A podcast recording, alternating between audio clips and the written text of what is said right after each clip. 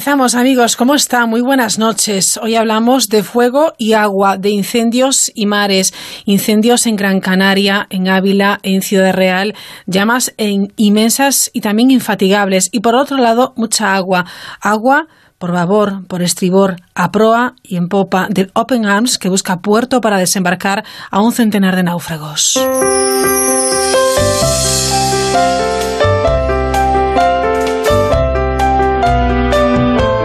Onda Cero, La Mirilla. Raquel Sánchez. Hoy subrayamos que es el Día Internacional de la Acción Humanitario humanitaria. Penúltimo lunes del mes de agosto, aunque más de medio país está de vacaciones, no perdemos la perspectiva y ponemos en primer plano este fuego y este agua del que hablábamos al inicio. En este Día de la Acción Humanitaria, esta noche nos vamos a ir hasta Guatemala para hablar con Mar, una voluntaria de acción contra el hambre.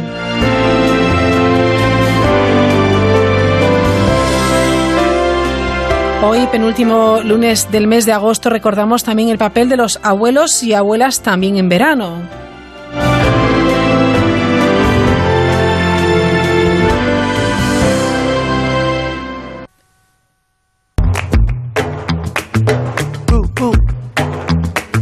Juanito, Macandé, agua.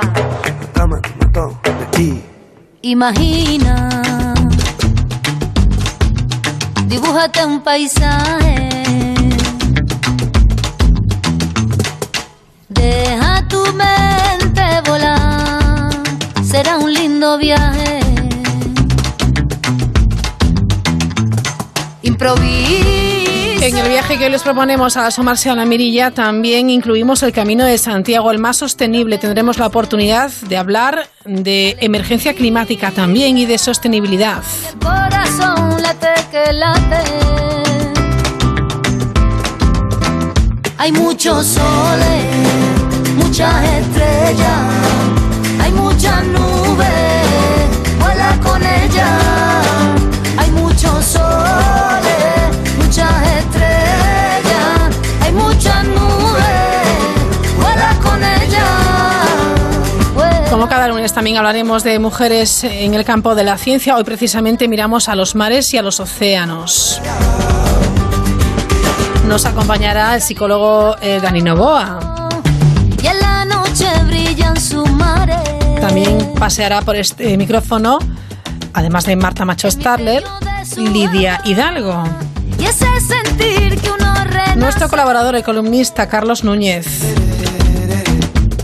caminando. Y como cada lunes también ofrecemos este micro verde de la mirilla a Jesús Alonso de la Fundación Vida Sostenible. se respira. Pero antes de nada, como siempre, como cada jornada, como cada noche, las noticias que ha pescado en redes. Mercedes Ortuño, ¿qué tal Mercedes? Muy buenas noches.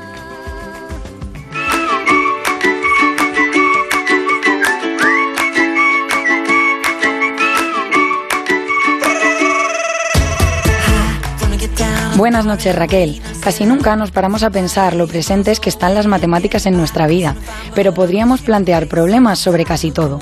Por ejemplo, es posible usar las mates para calcular cuánto papel higiénico nos queda exactamente en un rollo. Es la propuesta del profesor Peter Johnston, de la australiana Griffith University, que explica las fórmulas que debemos utilizar para ello en un artículo publicado en la revista International Journal of Mathematical Education. Los cálculos no son tan sencillos como podría parecer, ya que el papel enrollado no forma círculos perfectamente concéntricos, sino más bien una larga espiral. Por tanto, no vale simplemente con conocer el diámetro del cilindro y el grosor de la zona de papel junto con su espesor. Habría que tener también en cuenta la ecuación que describe la espiral aritmética o espiral de Arquímedes. Aún así, la fórmula no da resultados del todo exactos, tampoco para el propio Johnston, que tras comprobar unos cálculos obtuvo un error del 1,5%. Lo bueno de este problema es que siempre es posible su comprobación gracias a la experimentación.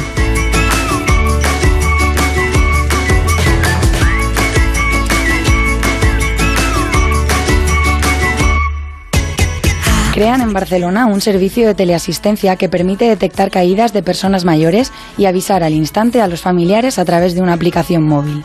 La idea de Senior Domo, que así se llama la iniciativa, empezó hace tres años, a raíz de una experiencia personal de dos de sus fundadores.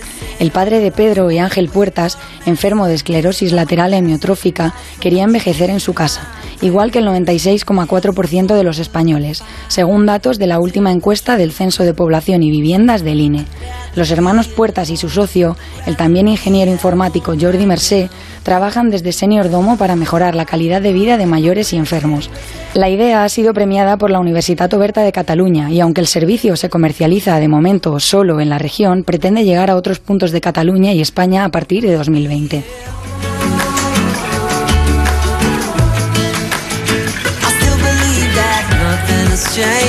La policía inmoviliza un coche que llevaba sillas de playa y una hamaca como asientos. El vehículo ha sido encontrado mientras repostaba en la gasolinera del Parque Comercial La Abadía en Toledo. Nada más verlo, agentes de la Policía Nacional han requerido la presencia de la policía local en la gasolinera para que procediera a la inmovilización inmediata del vehículo, desguazado en gran parte de su interior. El Sindicato de Policía Local de Toledo ha compartido en su perfil de Twitter las fotos del coche y ha asegurado que también a los agentes les sorprendió este peculiar tuneo. El sindicato ha hecho hincapié en la peligrosidad de este tipo de reformas, totalmente prohibidas por la ley. En el caso del coche de Toledo, en el que ni los asientos estaban sujetos al chasis, ante un accidente costaría estudiar dónde y cómo terminarían los ocupantes del vehículo, según ha declarado el propio sindicato.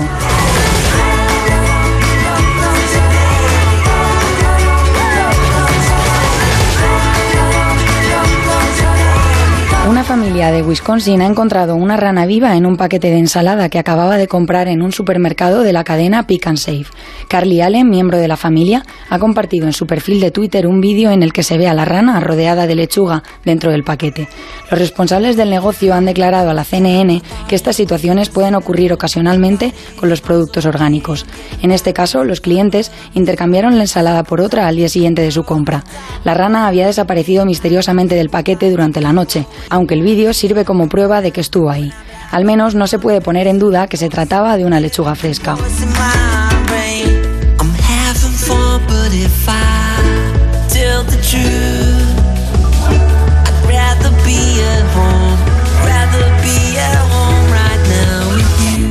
La mattina mi sono alzato, bella ciao, bella ciao. Oh partigiano, portami via. Oh bella ciao, bella ciao, bella ciao, ciao, ciao, partigiano, portami via. Y mi di morir. El reciente estreno de la tercera temporada de La Casa de Papel ha reavivado un viejo debate sobre la utilización y popularización de la canción Bella Ciao. Son muchos los que se indignan en Twitter por la descontextualización de Bella Ciao en la serie española apelan a su origen campesino de las trabajadoras de los arrozales italianos del siglo XIX y a su recuperación como himno de la resistencia partisana, quizás su uso más conocido. Hay quienes opinan que no todos los seguidores de la Casa de Papel deberían cantar Bella Ciao, no al menos quienes sean contrarios a las ideas políticas que sembraron su origen. Otros muchos restan importancia al nacimiento de la canción y defienden su uso como elemento de la cultura pop. Y finalmente hay quienes se sitúan entre ambas opiniones. Ven correcto que se cante Bella porque piensan que la serie es un claro guiño a movimientos de resistencia como los relacionados con la canción. Ya lo saben, si ustedes también quieren participar, pueden compartir su opinión en arroba la mirilla cero. Gracias Mercedes, corriendo a ese vasito de limonada con un poquito de miel. Por cierto, añadimos una noticia más, una investigación conjunta de eh, científicos australianos y de California han logrado extraer ADN de los productos eh, realizados con el caparazón de tortuga carey con el objetivo de evitar el comercio ilegal de esta especie y sus derivados a través del rastreo de operaciones a pequeña y gran escala. Eh, WWF Australia pide a las naciones que ayuden a construir una base de datos genéticos y a usarla para combatir el comercio ilegal de tortuga carey. El avance podría contribuir a salvar la especie cazada por su preciado caparazón, como saben, que está en el apartado de peligro crítico en la lista roja de la Unión Internacional para la Conservación de la Naturaleza. Se estima que en los últimos 150 años los humanos han capturado 9 millones de tortugas carey. Para participar en la mirilla, la mirilla arroba onda cero punto es.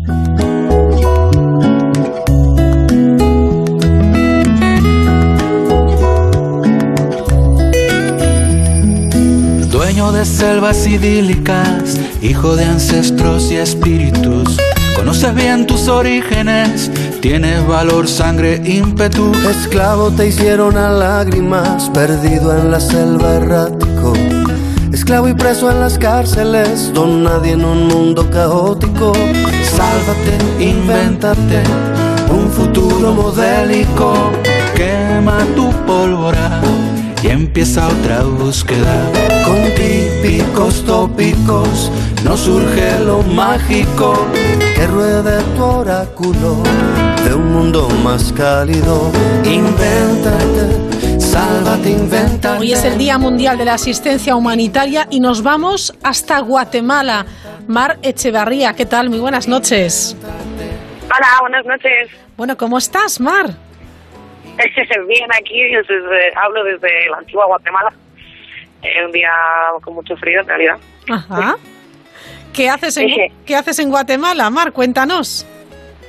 Pues yo estoy haciendo un voluntariado de la Unión Europea que se llama EU Aid Volunteers y es un eh, programa de voluntariado que apoya a ONGs eh, europeas y yo estoy aquí con la ONG Acción contra el Hambre, eh, tenemos una sede en España y básicamente pues eso, la ayuda humanitaria ya sabes depende mucho de, de fondos, ¿no? Y, y, bueno, pues la mayoría de los fondos van a eso, a la ayuda humanitaria, entonces eh, pues cuentan con mucho con apoyo de, de voluntarios y voluntarias.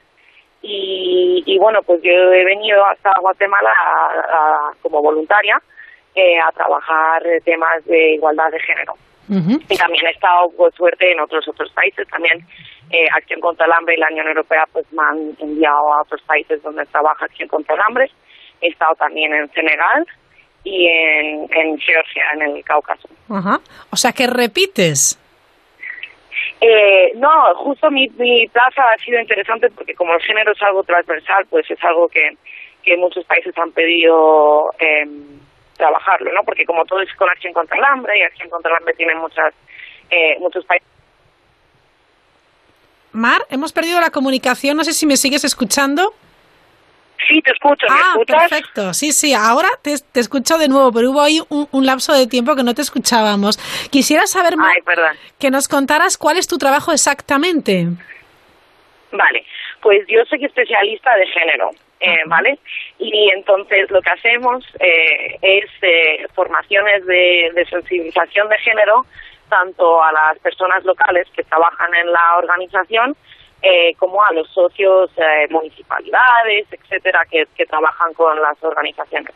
Aparte de hacer eso, yo hago análisis de género entonces, eh, pues entrevistamos a las comunidades donde hay proyectos y les preguntamos sobre los roles eh, de las mujeres y los roles de los hombres para luego tener datos actuales eh, para poder hacer proyectos eh, y siendo conscientes a las realidades de género, ¿no? Las diferencias eh, responsables.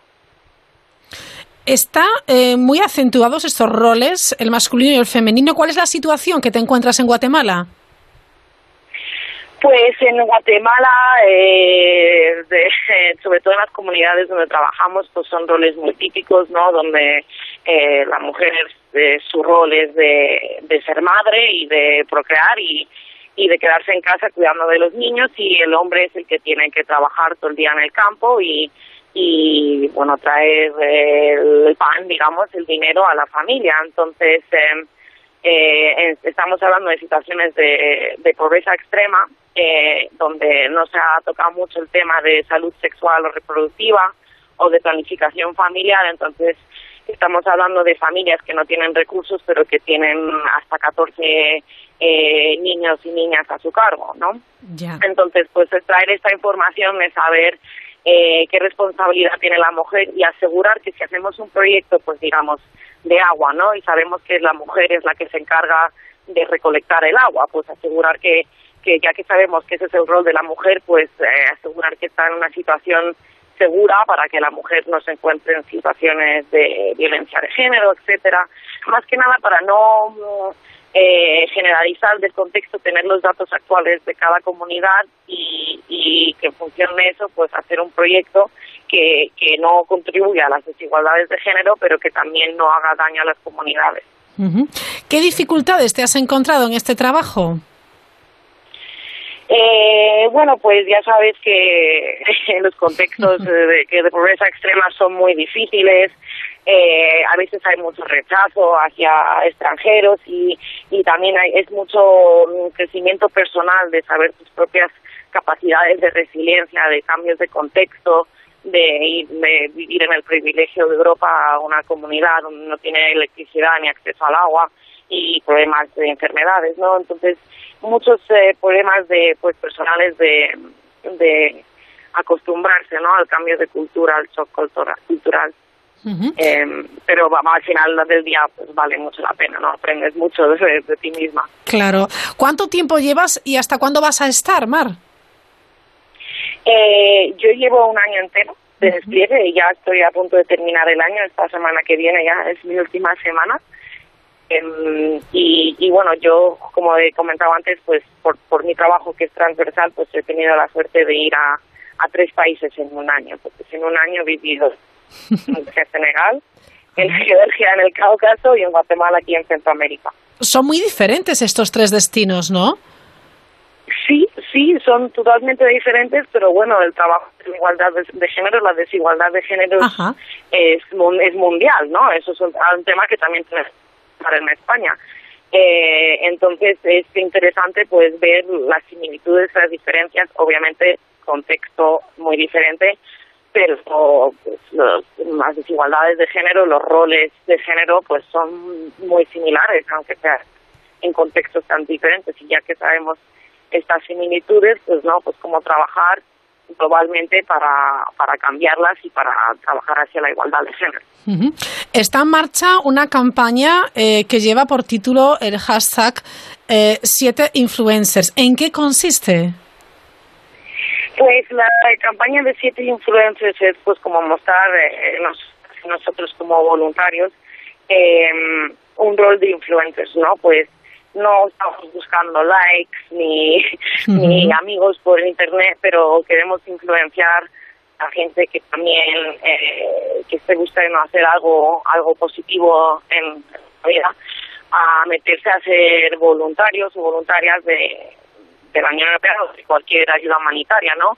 Em, que es hacer pues algo de forma casi eh, gratuita como lo hacen los influencers, pero de, de mandar un mensaje internacional como hacen las redes sociales de, de influenciar a, a contribuir a la ayuda humanitaria. Entonces, esto es como nuestra campaña. Somos influencers, pero no, no, no los típicos, ¿no? Somos influencers Sí. diferentes. Claro. Bueno, no, habe- no habéis estado solos en este en esta campaña, en este proyecto, porque habéis contado con, eh, con la guía y con la colaboración de un youtuber profesional que es Iván García.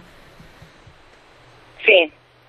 Sí, bueno, sí, él, él nos ha apoyado, él, él- hemos visto sus, eh, Sí. sus vídeos, o sea, que es la vida de un influencer, ¿no? Él está todo el día pues, haciendo vídeos de sus, de sus cosas del día a día y nosotros pues queríamos también hacer, pues, nos, hacemos nosotros como voluntarios de forma gratis eh, para contribuir a la ayuda humanitaria y ayudar a la justicia global, ¿no? Entonces, él lo hace de, de su manera por YouTube y, y la verdad es que, pues eso, pues, en, en, en- este mundo ahora en es- de, de redes sociales global, pues esa, él tiene mucha influencia la gente joven y nosotros también queremos transmitir ese mensaje a la gente joven, ¿no? De, de involucrarse en la ayuda humanitaria y de y el, en cualquier voluntaria- voluntariado, ¿no? Para, para poder proveer algo a, a nuestra comunidad, a nuestro mundo. Ujú.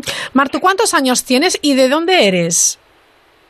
Tengo 27 años y soy de Madrid. ¿Tienes ganas ya de volver a casa? Eh, sí, sí, tengo muchas Claro. sobre todo comida.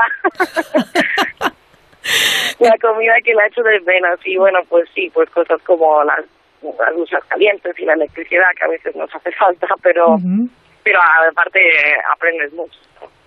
Claro, es una experiencia vital, eh, fantástica. ¿Cómo es el lugar eh, donde estás? ¿Puedes hacernos una fotografía? Eh, ah, actualmente sí, estoy en un lugar precioso.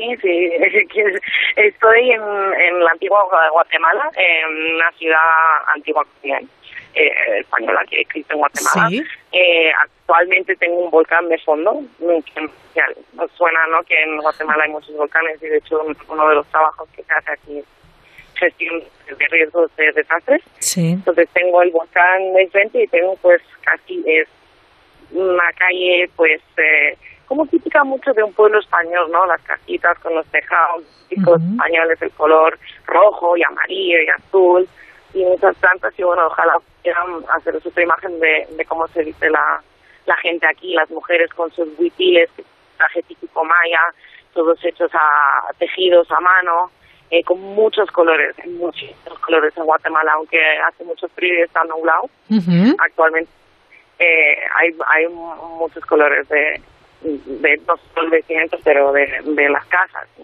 Sí. y el volcán de fondo claro Caray, menuda estampa más impresionante, Marta, la verdad, ¿eh? Mar, sí. Quería preguntarte de todas las personas que has conocido, sobre todo mujeres, ¿hay alguna mujer que te haya impactado especialmente y por qué?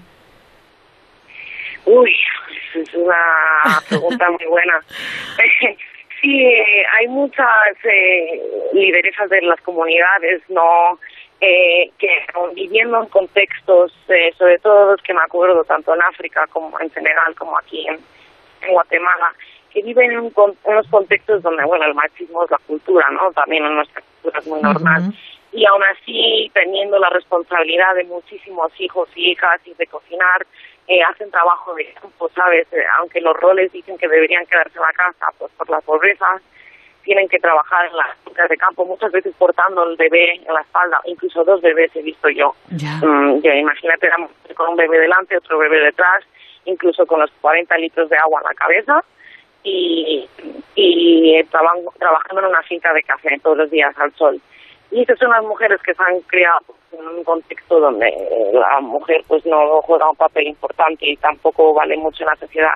Y aún así eh, se animan a ser lideresas de la comunidad, se animan de, tra- de hablar de las desigualdades de género y, y se animan a, a luchar por esos derechos que quizás en nuestro contexto pues lo escuchamos mucho, ¿no? Las, las activistas, pero aquí es algo súper raro y aparte eh, mujeres que están desafiando los roles de género eh, sin haber tenido acceso que tenemos nosotros a la academia o a las redes sociales o al feminismo, ¿sabes? Lo hacen de, de manera pues individual y solas y bueno, pues es mucha esperanza, ¿no? A, a ver de... eh, eh, nos quejamos del machismo, pero en unos contextos muchos más radicales, machistas, y mujeres que están ahí superando, desafiando todo, todos los roles. Claro. Lideresas de comunidad. Mar, ¿y cómo oh, reaccionan los, los hombres del lugar con vuestra presencia, hablando pues de igualdad, de género, etcétera? ¿Hay una aceptación Pues, em, o no? La, es que tienes que hay que tener mucho cuidado en lo que presentas, ¿no? Sobre Claro. todo yo vengo de Europa, mm, soy blanca, encima ahora estoy en Guatemala, un país colonizado por España, entonces si yo vengo como si soy la española de un país perfecto y que te voy a decir cómo vivir tu vida, pues obviamente eso lo rechazan. Eh, el machismo no es algo que en España hayamos solucionado, es un trabajo que es eh, global que se sigue trabajando. Pero lo que más eh, me gusta a mí es involucrar a los hombres en la conversación, ¿no? Es decir, eh, ¿a usted le parece justo que el hombre tiene que ser siempre el que trabaja para la familia? ¿No le, no le parece eh, bien que el hombre también estuviese más tiempo con los niños o en la casa? Y, y también buscar las, las cosas que sufren los hombres, que de muchas maneras no se hablan, ¿no? Las, aquí en las comunidades en Centroamérica, pues mucha violencia, violencia por las maras, por las pandillas, Ujú. el narcotráfico. Eh, y pues involucrarles en la, en la conversación, o sea, obviamente hay una desigualdad de género, eh, y, y pero los hombres son unos actores súper importantes en cambiar estas desigualdades. Y de hecho hablando con un grupo de hombres porque hacemos muchas conversaciones con hombres y mujeres pues un hombre me dijo que, que sí, que aquí en Latinoamérica pues hay mucha violencia, pero la violencia no va a acabar hasta que los hombres no, no cambien, no se den cuenta de, de la violencia que han sufrido ellos por los roles masculinos que les obliga a ser más violentos, ¿no? Ya. Eh, entonces, pues eso, pues hablando de cosas que también afectan a los hombres de una manera desigual, desigual Sí. y, y luego pues vin- vinculándolo a, a- a la desigualdad de género y, y la violencia de género y todo. Y, y yo, sé, yo, yo entiendo que cuando a los hombres se les habla así, pues muchos quieren cambiar y muchos quieren contribuir a un mundo justo. Caray. Oye, Mar, eh, supongo que este mensaje debe calar y supongo que también lo enfocaréis eh, eh, en este aspecto a, a, a los, a los niños y a las niñas, ¿no? A los más pequeños. Sí. Sí, pues em, pues ya eh, vemos o sea, en muchas comunidades aquí donde aparte que la mujer es responsable y tal, pues los niños y las niñas también tienen mucho trabajo en el hogar, muchos de ellos trabajan en el campo, ¿no? Entonces se hacen muchos proyectos de, de protección, de, de asegurar, si ya sabemos que en estas comunidades eh, con mucha pobreza los niños y las niñas tienen que ayudar al trabajo familiar o el trabajo del hogar, pues cómo asegurar que están en una situación donde em, donde sus vidas no corren peligro y también el vínculo de la responsabilidad de los cuidados que tienen que tienen las mujeres eh, de a cargo de los niños, ¿no? Y, y, y bueno, sí, es- está súper relacionado con el trabajo de género porque Claro. la protección de la infancia es algo que también hay que trabajar en muchos países donde hay pobreza extrema y, y en vez de ir, ir al colegio o educarse, pues mm, los niños se encuentran en una situación donde tienen que dejar sus estudios para ayudar a, a- a la familia a trabajar y a, ganar dinero. Eh, Entonces, pues ta- ta- también mostramos, ¿no? O sea, tenemos ejemplos en las comunidades de, las, de los niños que han continuado a educarse, al final han encontrado trabajos mejores y han podido salir de la educación, digo, de la situación de la Sí. pobreza. Entonces, pues mostrar esta- estos ejemplos que tenemos en algunas comunidades y, y pues intentar promover que, que, que sigan el camino de la educación y que y que también, bueno, obviamente ayudar a sus familias, ¿no? Pero pero hacer dos cosas eh, simultáneamente. Ujú. Bueno, hoy es el Día Mundial de la Asistencia Humanitaria. Mar es una de estas voluntarias y ahora, sin ser humanitario, a través de su teléfono móvil, pues narra su experiencia, su trabajo, eh, motivaciones también para que otros eh, sean también trabajadores humanitarios. ¿Son necesarios estos, estos voluntarios? Quisiera que, que lanzaras un mensaje a esos jóvenes que ahora nos están escuchando, que te están escuchando con atención, Mar.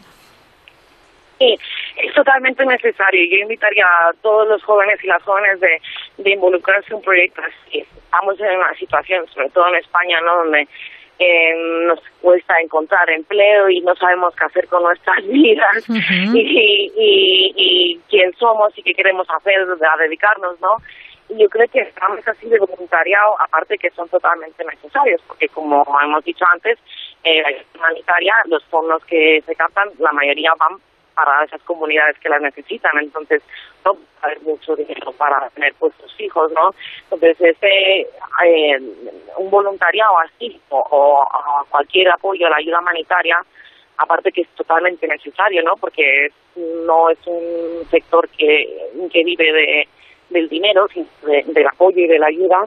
Eh, la verdad que es que para un joven persona la verdad es que te puede ayudar mucho a, a descubrir eh, quién eres, qué quieres hacer con tu vida y, y, y sobre todo a encontrar como un propósito en la vida, ¿no? O sea, y sobre todo nosotros los españoles que nos encanta viajar Sí. y conocer el mundo, pues es una manera muy bonita de conocer no solo al mundo, pero a ti mismo. Después de estar en Senegal, en Georgia, ahora en Guatemala, a punto de volver a Madrid, a, a- a tu casa, supongo que habrá un descanso, pero quizás ya pienses en hacer otro, otro voluntariado. Sí, sí, de hecho me, solo voy a Madrid 10 días y luego ya me voy a Jordania. ¿En serio?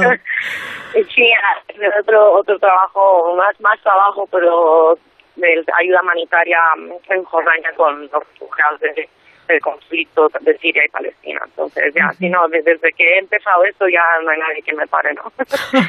Seguir contribuyendo a esto. Bueno, pues Mar, eh, ha sido un placer de verdad inmenso charlar este ratito contigo a través de las ondas, lo que son, bueno, la magia de, la radio y las, las, comunicaciones, ¿no? Y conocer tu, tu, experiencia, que espero sirva de ejemplo para otras personas que lo están pensando, que dicen, bueno, yo algún día quisiera hacerlo. Bueno, pues es el momento. Eh, ahora no dejarlo para, para más tarde, o bueno, pues para cuando uno pueda. Muchísimas gracias y gracias por tu trabajo, ¿vale? Vale, muchas gracias. Gracias a ustedes y animo a todo el mundo a a contribuir a la ayuda humanitaria. Claro que sí. Un beso, Mar. Hasta luego. Un abrazo. Gracias. Buenas noches. Asómate a la mirilla en Onda Cero. Una motera conoce la ciudad como la palma de su mano. Una mutuera hace lo mismo, pero por menos dinero. Vente a la mutua y te bajamos el precio de tu seguro de moto, sea cual sea. Llama al 902-555-485. 902-555-485. Mutueros, bienvenidos. Condiciones en mutua.es. Pues no sé qué comer hoy. Una mujer de este siglo indecisa. Pues no sé qué comer hoy. Una mujer de este siglo sin recursos. Muchas mujeres de hoy no son la mujer del siglo XXI que imaginas. Entra en manosunidas.org y colabora. La Mirilla Onda Cero.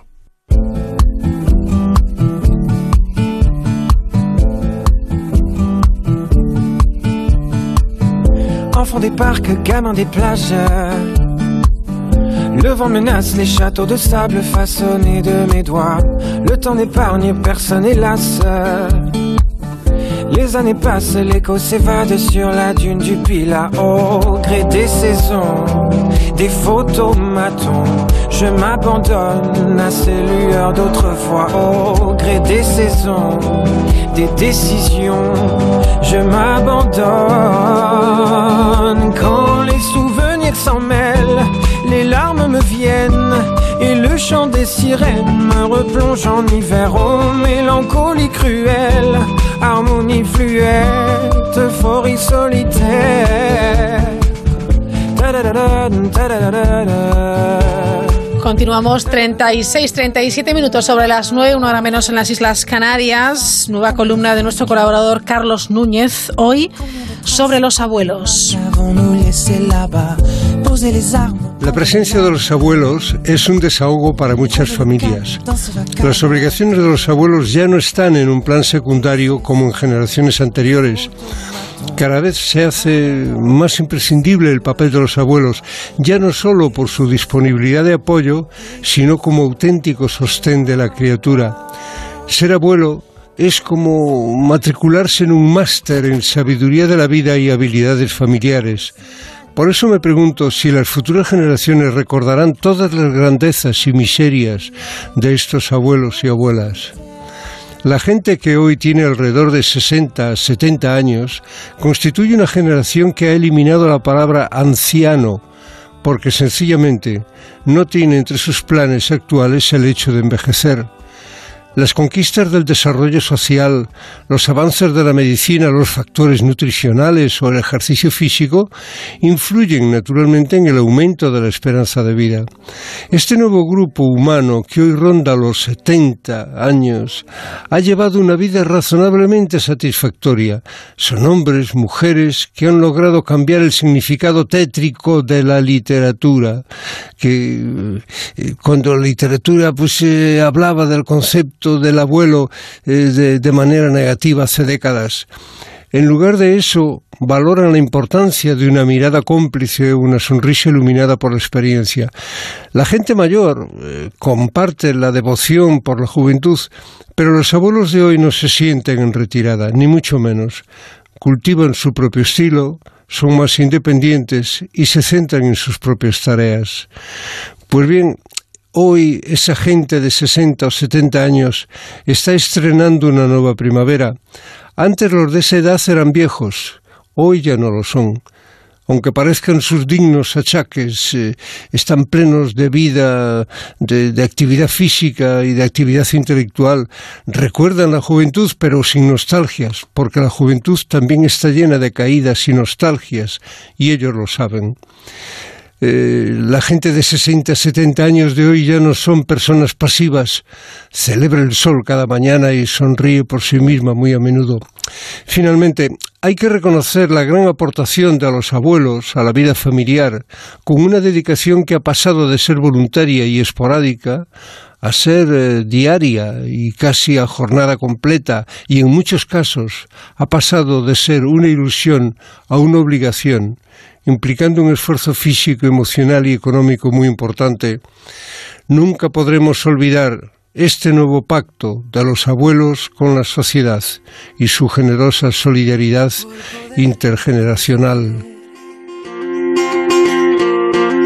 Que este amor sin medida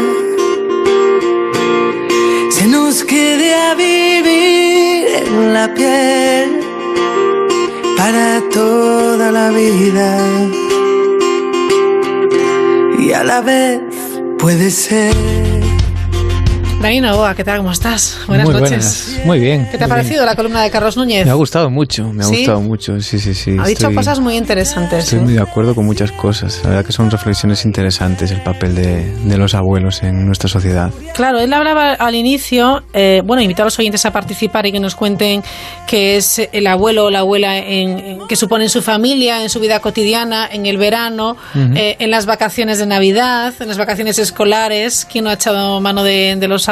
No, habla de que los abuelos eh, son en muchas ocasiones quizás en, la, eh, en- en más oc- ocasiones de las que ellos quisieran, son el desahogo familiar. Y no solo en vacaciones, yo me atrevería a decir, pues en una puerta de un colegio se ven muchos abuelos y muchas abuelas haciendo funciones de, de diario.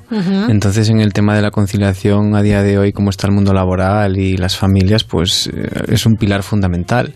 Entonces, sí que yo creo que es bueno valorarlo y después que también hay más matices que hacer. Yo, por ejemplo, cuando trabajo con las familias a la hora de poner un patrón educativo, unas pautas, a tener un- un- unos Sí. límites, ¿no? Estas cosas tan importantes con la infancia, el papel de los abuelos es fundamental porque que ellos entiendan que ya no son una parte esporádica Ujú. los que le dan así esos vicios o que los miman, Sí. sino que están en el día a día. Es importante que ellos comprendan que si ya tienen un papel de educador diario, ya deben un poco unirse a, a la filosofía educativa que tenga la familia y a veces les cuesta porque quieren ser abuelos Claro. y tienen su derecho, pero bueno, hay que encontrar un equilibrio entre ese deseo de ellos de complacer y esa responsabilidad que tenemos los adultos de dar una educación sana. Claro, pero hay un dicho que es un mal dicho, yo creo, que es lo de educan los padres, maleducan los abuelos. Yo creo que no. O sea, los abuelos te pueden dar, bueno, pues lo que tú dices, algún dulce de más, pero eh, eh, el que tengas al abuelo o a la abuela cerca eh, y simplemente te cuente, te hable. Carlos Núñez lo decía, la, la sabiduría de, de la vida, ¿no?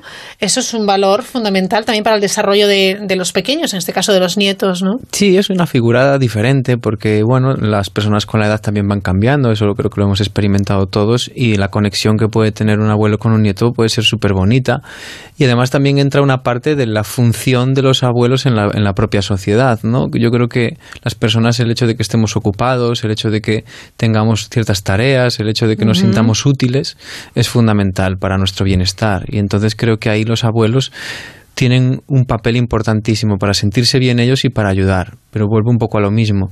Ese abuelo que puede malcriar, yo creo que puede ser el abuelo que ves una vez a la semana, una vez cada 15 días. Pues sí, ¿por qué no? Vaya, que Sí. que si el resto de la semana las cosas se hacen bien no tiene por qué haber problema. Pero diario ahí ya nos encontramos con un problema porque, bueno, los límites tienen que ser a diario, entonces es una situación complicada.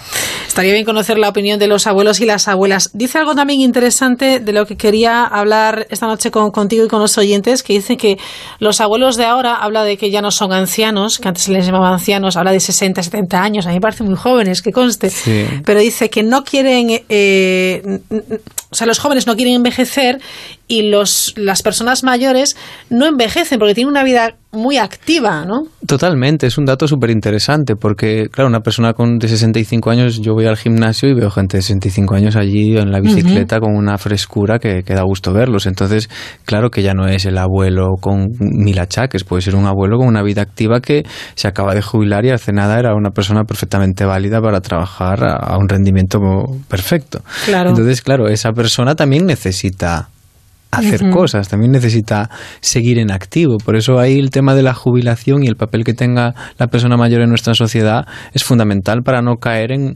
bueno, creo que todos lo hemos experimentado, esa persona que ya no tiene una inquietud, ya no tiene un, un sentido a su vida, porque como ya no trabaja, pues a lo mejor ese sentido en cierto modo y con todos los matices necesarios lo puede dar el tener una función familiar. Y eso es una cosa muy interesante. ¿Crees que valoramos eh, el papel de, de los mayores de la casa?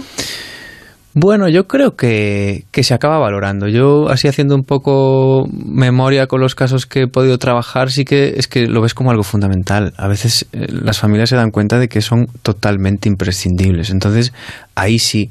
El otro abuelo, a lo mejor, el que ya hay pues una ama de casa o una persona que no trabaja y solo se dedica al trabajo de casa, entonces en ese sentido sí que puede que no se le valore tanto, porque, porque ya no tiene una figura tan determinante. Pero en otros casos, yo en otros casos siempre es que, vamos, si no llega a ser por, No, sería imposible recogerlo en las extraescolares, esperar a que el padre o la madre lleguen de trabajar, piscina, no sé qué. Yo es que en las puertas de los colegios, ya te digo, veo mucho, mucho abuelo y, y menos mal. Claro, es algo que debemos eh, valorar eh, y desde luego disfrutar, yo creo.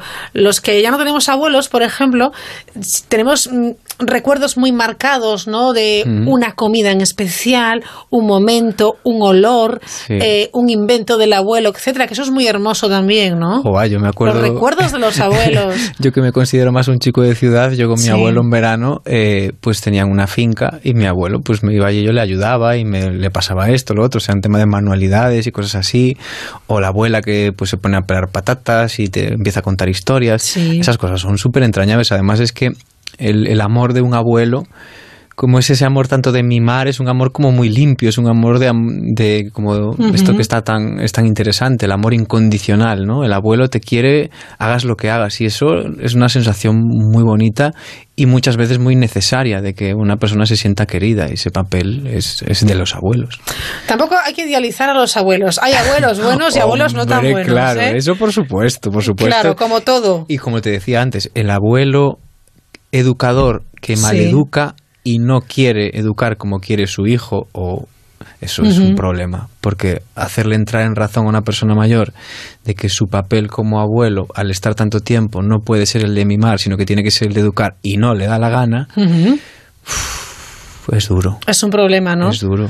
Problemas también tienen, lo hemos visto en muchas ocasiones, cuando hay una separación en una familia, son los abuelos que han ayudado mucho a una madre o un padre, y luego se les arrebata de alguna manera ¿no? Eh, eh, el, poder estar con... ¿Qué hay de ese derecho de los abuelos y abuelas a estar con los nietos?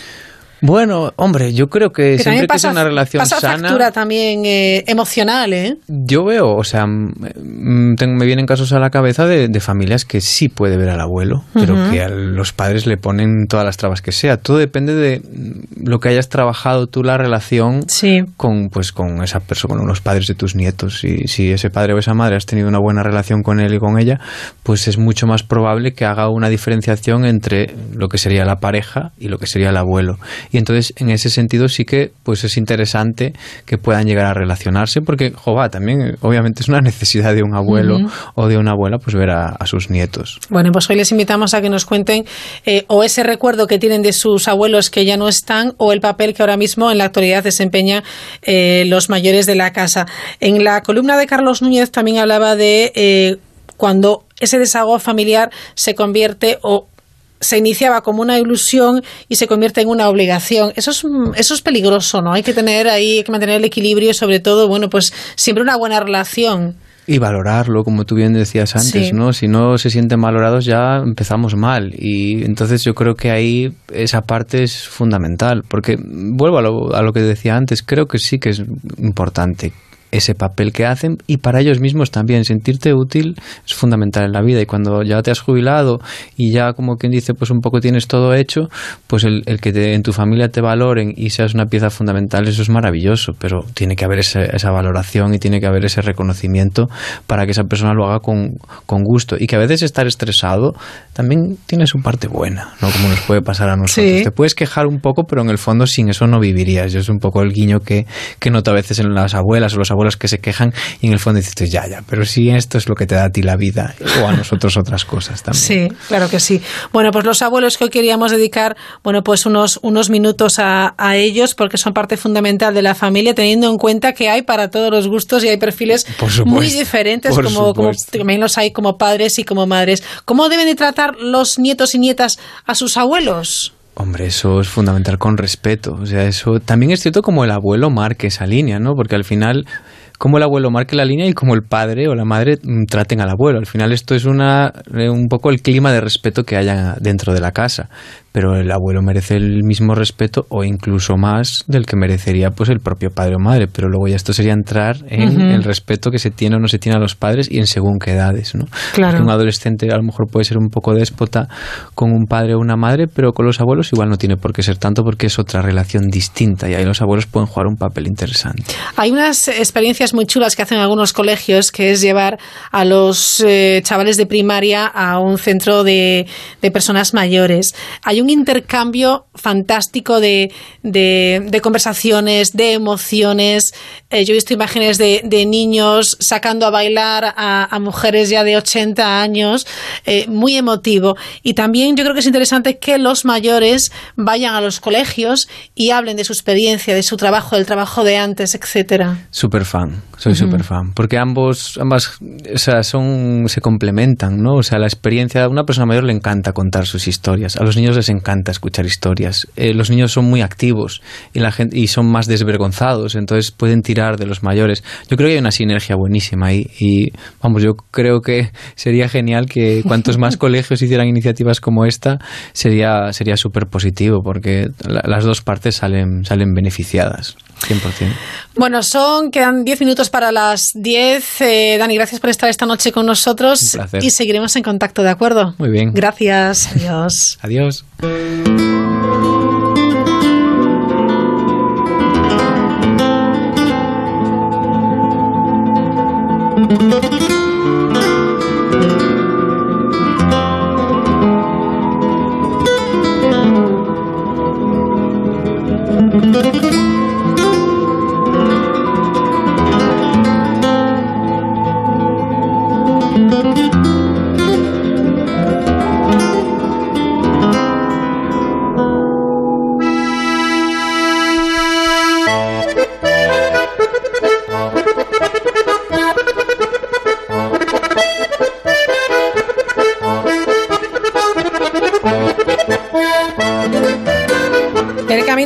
Santiago también es, debe ser un camino sostenible, respetuoso con el medio ambiente. Hablamos del camino del reciclaje, tiene toda la información Lidia Hidalgo.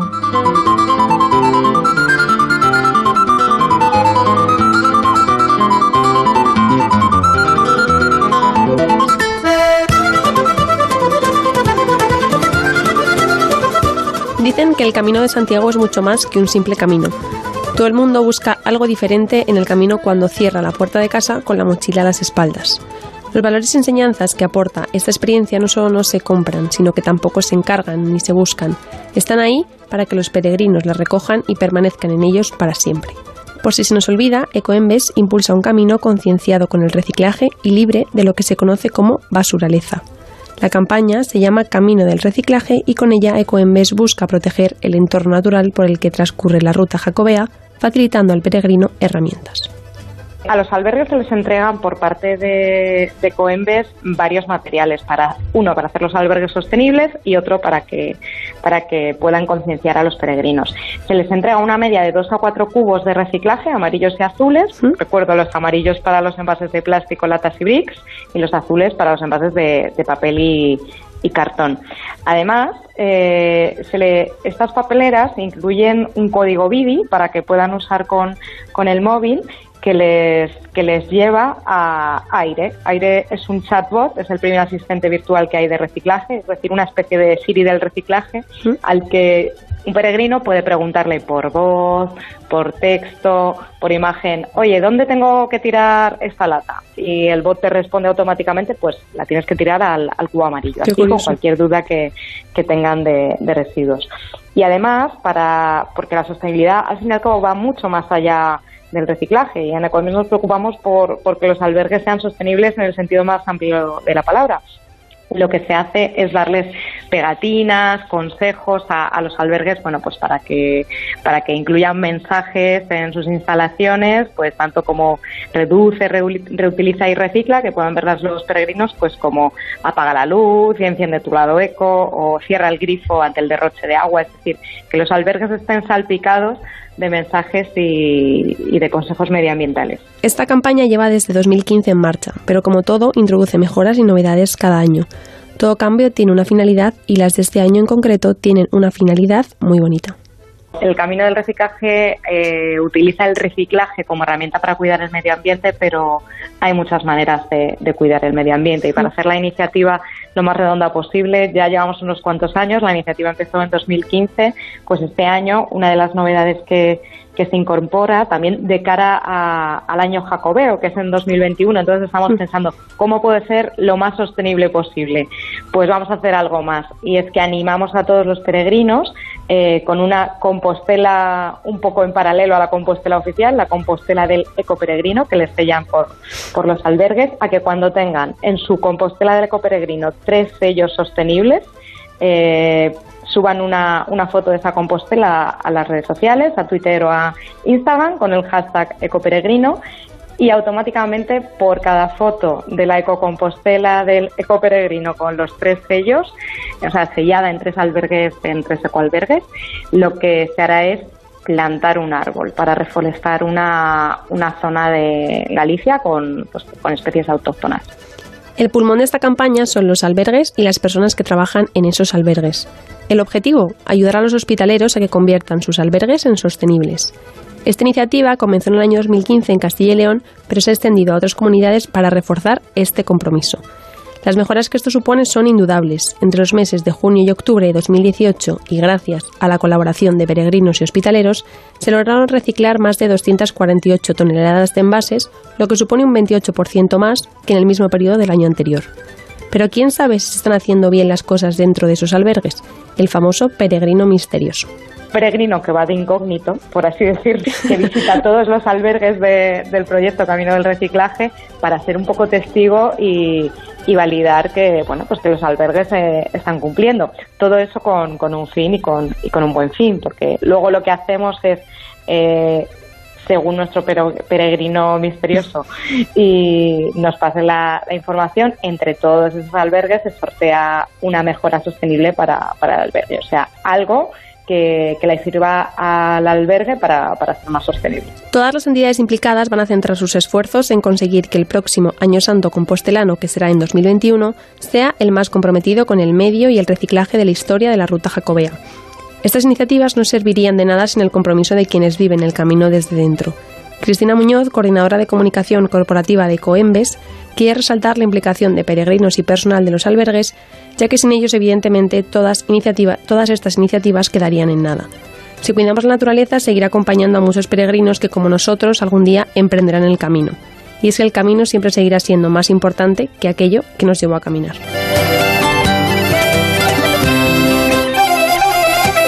El reportaje que firma nuestra compañera Lidia Hidalgo.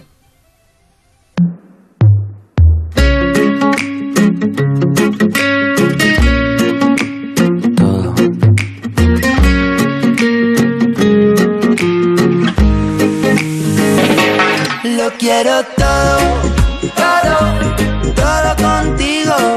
Todo, tus aciertos y tus fallos. El ecoperegrino, los ecoalbergues y la concienciación ecoturística. Las playas de Ris y Tregadín, en Cantabria, acogen mañana una fiesta de concienciación ecoturística. De tus ojos, al rojo de tus labios, al rojo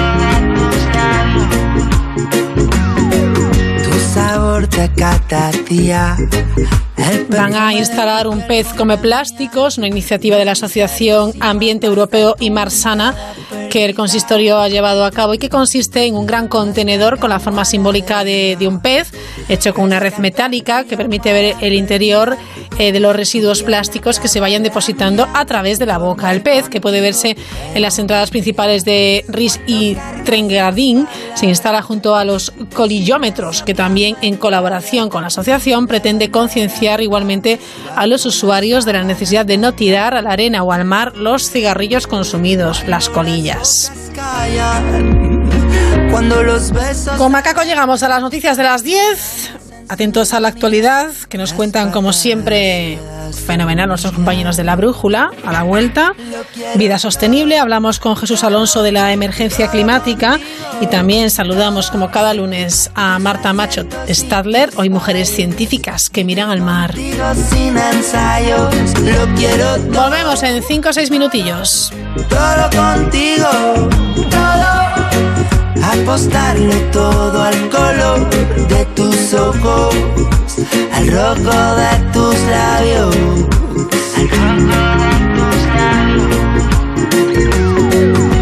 Los días sin entusiasmo, las maratonas de amor sin descanso, seguir la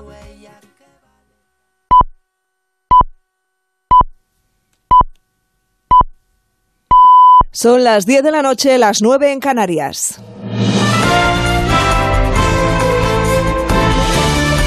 Noticias en Onda Cero. Saludos, buenas noches. Hoy ha tomado posesión la presidenta de la Comunidad de Madrid, Isabel Díaz Ayuso, que acaba de perfilar los últimos detalles de cómo será su ejecutivo en coalición con Ciudadanos. Faltaban por conocerse algunos nombres del Partido Popular. Pues bien, esas consejerías ya tienen responsable. Con toda la información, Pablo Albella. Finalmente han quedado despejadas las dudas en torno a las tres consejerías del Partido Popular que quedaban por designar, de manera que Enrique Ruiz Escudero continuará al frente de la sanidad madrileña. El número dos de Isabel Díaz Ayuso, David Pérez, será el nuevo consejero de Vivienda y Paloma Martín, nueva consejera de Medio Ambiente, Ordenación del Territorio y Sostenibilidad. La toma de posesión de estos nuevos integrantes del Ejecutivo madrileño se va a celebrar este martes en una ceremonia que se desarrollará en la Real Casa de Correos de Madrid, que es la sede del Gobierno regional. El incendio de Gran Canaria ha afectado a más de 6.000 hectáreas, ha provocado el desalojo de 9.000 personas y se mantiene activo en- con los esfuerzos concentrados en evitar que el fuego llegue a los núcleos poblados. Y ya se cumplen 48 horas desde que se inició el sábado pasado. Las evacuaciones continúan. A primera hora de esta tarde se ha desalojado el barrio de Ayacata, en el municipio de Tejeda, cuya cuenca tratan de proteger ahora los bomberos de la propagación del fuego. El jefe de extinción, Florencio López, reconoce que hay zonas altas a las que no pueden llegar. La cabeza del incendio sigue muy activa, sigue, sigue siendo una zona fuera de, de la capacidad de extinción de los medios. No obstante, una vez que, que supere el macizo, una vez, una vez entre en esa zona, pues ya, ya tendremos un comportamiento de fuego menos agresivo. Hoy hemos conocido, cambiamos de asunto, hemos conocido un dato que estremece. El sarampión mata más que el ébola en el Congo y ya se ha llevado la vida de 2.758 personas. Es una denuncia de Médicos Sin Fronteras que nos trae Javier Ramía. La República Democrática del Congo declaró la epidemia por sarampión el pasado mes de junio, pero desde enero ya son más de 145.000 contagios y 2.758 muertes, la mayoría niños. El brote afecta a casi la totalidad del país, a 23 de 26 provincias y no muestra signos de desaceleración. Es más, desde julio ha empeorado con un aumento de los casos en varias provincias. Desde Médicos Sin Fronteras alertan de la falta de fondos y avisan de que la vacunación es la única forma de combatir el sarampión, una enfermedad que en el Congo ya es más letal que el ébola. Les contamos ahora una última hora. La Policía Nacional ha detenido en el barrio madrileño de Carabanchel al presunto autor del asesinato de su pareja, la cirujana María Pilar. Es un crimen que les contábamos el pasado viernes. El supuesto autor estaba desaparecido desde el día del crimen y ya ha sido arrestado, ya ha sido detenido. Para terminar, Teatro clásico, el que se podrá disfrutar esta noche y mañana en el Festival Sagunta Escena, la obra Juicio y Muerte de Sócrates. Es un texto de José Luis Navarro que lleva escena el grupo Escaena Gaeco Latina y que relata la persecución y las acusaciones que sufrió el filósofo griego. Y nuestro editor de las noticias de fin de semana, Juan Diego Guerrero, es el protagonista. Nos lo cuenta María Tarejos. La representación se divide en dos partes, el juicio a Sócrates y los momentos vividos en la cárcel donde recibe la visita de sus amigos como Platón, la historia de un filósofo referente por sus valores éticos. Prefiere aceptar su pena y morir porque así lo ha decidido la ley. Nuestro compañero Juan Diego Guerrero encarna al protagonista, Sócrates. Sócrates es un hombre que defiende el derecho a pensar y a discrepar, pero esa discrepancia le llega a suponer ser juzgado y perder la vida. Él está dispuesto a hacerlo porque dice que hay que cumplir la ley, aunque la ley no te guste. La entrada a la representación es gratuita y hace dos semanas que están agotadas. El Festival Sagund Aesena celebra este año su 36 edición. Tiempo ya para la información deportiva que nos trae Victorio de Aro. El Fútbol Club Barcelona ya tiene la mente en su próximo partido de liga contra el Real Betis y cuenta con la baja de última hora de Dembélé, que sufre una rotura fibrilar en el bíceps femoral del muslo izquierdo y será baja para cinco semanas. Tampoco podrá contar con el delantero Luis Suárez, que no llega a tiempo después de la lesión sufrida el pasado viernes. Y no participará el brasileño Coutinho, que se ha marchado cedido al Bayern de Múnich por 8 millones y medio y con una opción de compra final temporada no obligatoria de 120 millones. El Real Madrid ha vuelto al trabajo con la incorporación de Ferland Mendy, que llega después de estar tres semanas fuera por una lesión en el recto anterior de su muslo derecho. En ciclismo hemos conocido el el, equipo del Movistar Team con Valverde, Nairo y Carapaz al frente y en motor Fernando Alonso correrá el Dakar 2020. Es todo, son las 10 eh, de la noche, 5 minutos. Volvemos a partir de las 11 con una nueva edición de La Brújula con José Miguel Azpiroz. Me encantan los timbres de la recepción de los hoteles. ¿Sabía usted que el primero de estos timbres se instaló en el año 1806 en el Hotel Westley de Alabama, Estados Unidos, y que estaba fabricado en latón? ¿Y sabía que a principios del siglo XX era obligatorio en todos los hoteles de 4 y 5 estrellas? Señor, vamos a hablar de los timbres de hotel. Porque... A ver, que no es que no me interese esto, pero es que ya le he dicho que su habitación es la 404. ¿Que me está formando cola, por favor? Alsina quería seguir, pero le hemos dado vacaciones.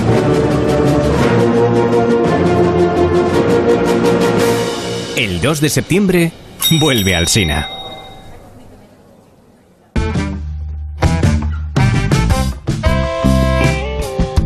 Asómate a la mirilla en Onda Cero.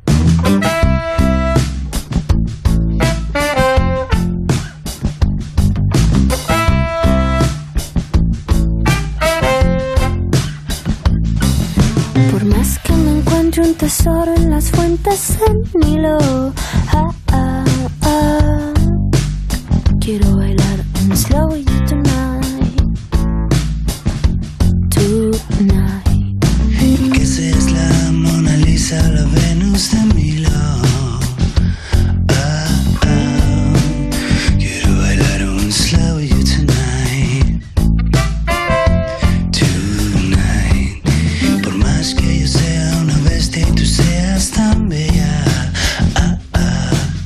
Continuamos hasta las 11, las 10 en Canarias. La mayoría de los españoles asocia su verano ideal a cerveza y paella.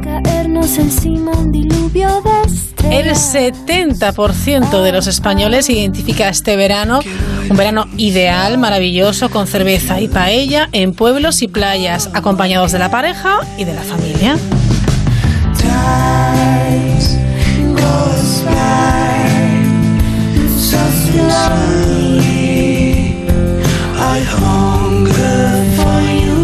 Las playas preferidas para los españoles en verano son, según un estudio de Madison Market Research, la playa de Levante, Benidorm, norte de Gandía, la Barceloneta, Barcelona, la Malva Rosa en Valencia.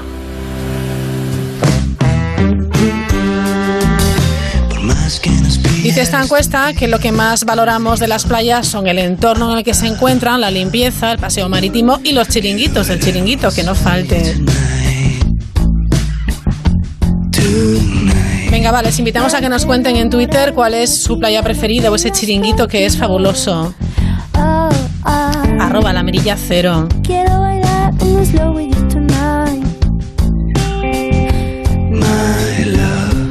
Los españoles que eligen el pueblo para pasar su verano, bueno, pues los, más elegidos en esta encuesta son Connie de la Frontera, Llanes y también Formentera.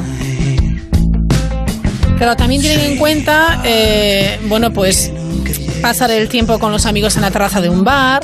También tienen en cuenta y les gusta mucho, nos gusta mucho practicar deporte al aire libre y disfrutar de las fiestas locales.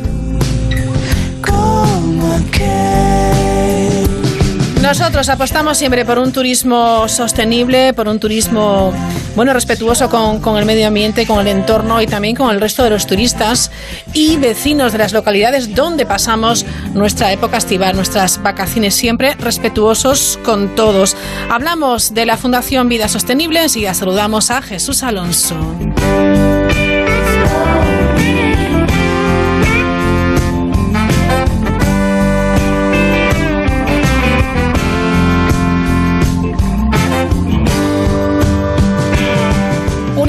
Más nos acercamos hasta la Fundación Vida Sostenible. Jesús Alonso, ¿qué tal? ¿Cómo estás? Pues eh, muy bien, dentro de cabe con la ola de calor que sufrimos en Madrid, pero vamos, ¡Qué barbaridad! vamos tirando. ¡Qué barbaridad! Pues fíjate, vamos a hablar de calor, de frío y de la emergencia climática, porque sí podemos hablar ya, ponerle ese apelativo, emergencia. Efectivamente, sí. Digamos que la situación ha pasado de una especie como de, de temor más o menos vago, sí, parece que algo está ocurriendo, que los Ah. veranos son cada vez más largos, más cálidos, tal, pero lo que ocurrió en, en junio de este año nos, nos ha demostrado que la cosa está más peligrosa de lo que parece y que deberíamos empezar a tomar medidas ya mucho más serias. Y tanto que Incluso, sí. la verdad es que ni siquiera hace falta pensar que el clima está cambiando, porque eso es muy discutible. Siempre dirá alguien, bueno, que el clima siempre ha cambiado, etcétera. Simplemente estamos amontonando demasiadas demasiadas sustancias extrañas, desde eh, CO2, contaminantes diversos, plásticos, etcétera, etcétera, en nuestro planeta y así no podemos continuar. Bueno, desde este punto de vista eh, más doméstico, porque en esas eh, demasiadas sustancias tóxicas que tú dices sí que tenemos nosotros mucho que mucho que hacer o mucho que no hacer, ¿de qué manera podemos abordar esta emergencia climática desde nuestro estilo de vida, Jesús? Bueno, ese es un tema, es justamente el tema eh, central, digamos, de la, de la Fundación Vida Sostenible y es un tema enorme, enorme, gigantesco. Podemos eh, dividirlo eh, o trocearlo en, en varios apartados bastante clásicos, por ejemplo, energía. Evidentemente, si conseguimos eh, consumir menos energía y la que consumimos que sea hacer, eh, a poder ser, que no es fácil, de origen renovable, pues ya habremos dado un gran paso adelante. Hay una cosa muy importante que podemos hacer y es el, el uso del coche Sí.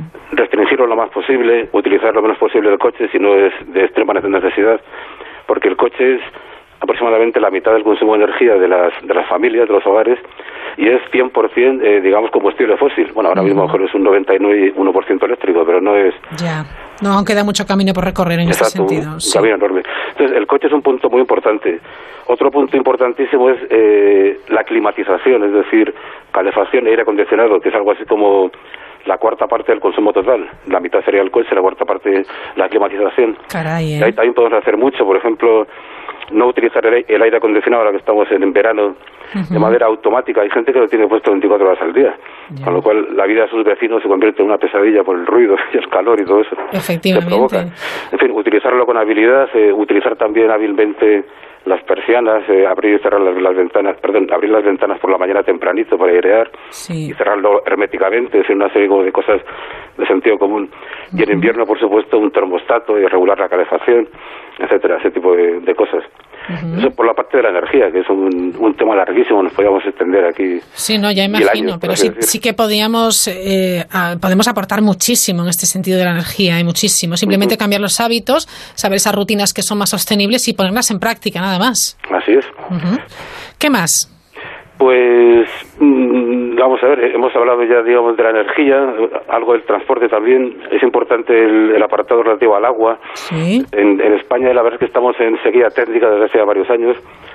El- eh, cada vez hay menos agua disponible, cada vez el verano es más largo, la eh, evaporación es mayor y hay, digamos, menos disponibilidad de agua fresca para todos. Se ha hecho muchísimo, en, por ejemplo, en la agricultura, reduciendo su consumo porque ahora se usa más el riego por goteo en lugar del riego, digamos, como se decía, a manta, antiguo. Pero todavía queda muchísimo por hacer. Los hogares también han reducido algo su consumo, pero es, es extraño que en un país como España no tengamos ni de lejos el parque, digamos, de grifería e- economizadora que hay en un país como Alemania, que tiene más disponibilidad de agua que España. Ajá. Eso sería importante. O sea, nosotros aquí mm, suspendemos más bien, ¿no? En, el tema de, la, Pues- de, ese, de ese tipo de, de instrumento, esta grifería, ¿no? Pues sí, es curioso porque tenemos una cultura de ahorro de agua impresionantemente buena y bueno, fí- fíjate los, los, los, los tribunales de las aguas de Levante, de Murcia y de, y de Valencia, que son patrimonio de la humanidad según la UNESCO, o sea, un sistema de gestión del agua refinadísimo para ahorrar para Anda. ahorrar el agua y gestionarla de la manera más, más perfecta posible. Y también hay mucha cultura de, de- de economía del agua, etcétera, de reciclaje, etcétera. Pero por otro lado también en, los hogares a alguien se le olvidó que la grifería y lo, por ejemplo las cisternas de los VC fueran digamos de doble descarga o, o que el grifo tuviera atomizador, etcétera, etcétera. Es curioso.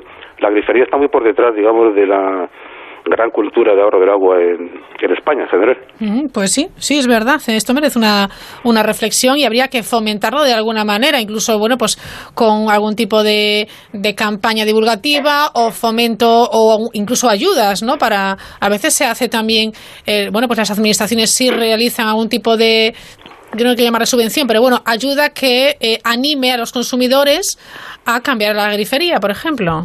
Sí, por ejemplo, es curioso porque en, en España, al menos desde el punto de vista de los hogares, tenemos una, una cultura del, del agua muy curiosa. Sí. Cada 10, 15 años llega una sequía. Una sequía terrorífica, como la que hubo, por ejemplo, en el año 95, con cortes de agua de muchas horas de duración en muchas ciudades, etcétera. Cada cinco años tenemos una sequía seria, que hay gra- graves amenazas de quedarnos sin agua en el grifo, etcétera. Entonces, mientras dura la sequía, las autoridades se ponen muy bestias, por así decir, exigen que la gente ahorre agua, se corta el riego de jardines, se reparten toda clase de artefactos ecologizadores, bla. Efectivamente, se prohíben los baldeos y demás, pero luego se es. olvidan, amigo. Claro. Y luego llega, digamos, septiembre, se pone a llover y ah, bueno, vale. Ya está, vamos. ya está. Vamos a seguir hasta, hasta el año que viene. Siendo conscientes que a lo mejor en cinco años o quizás menos ya, bueno, pues se va a repetir esa sequía tan brutal, ¿no? En España, desde luego, y eh, este año es muy posible que tengamos una sequía bastante fuerte. Y, digamos, según dicen los, los técnicos. Ya. Es cierto que sequía tras sequía, digamos, que, que se va mm, eh, organizando la cuestión. En la agricultura ya se ha organizado mucho, en el sentido de ahorrar agua, y en las casas, pues, hombre, la grifería ecologizadora todavía es escasa, pero bueno, va entrando poco a poco.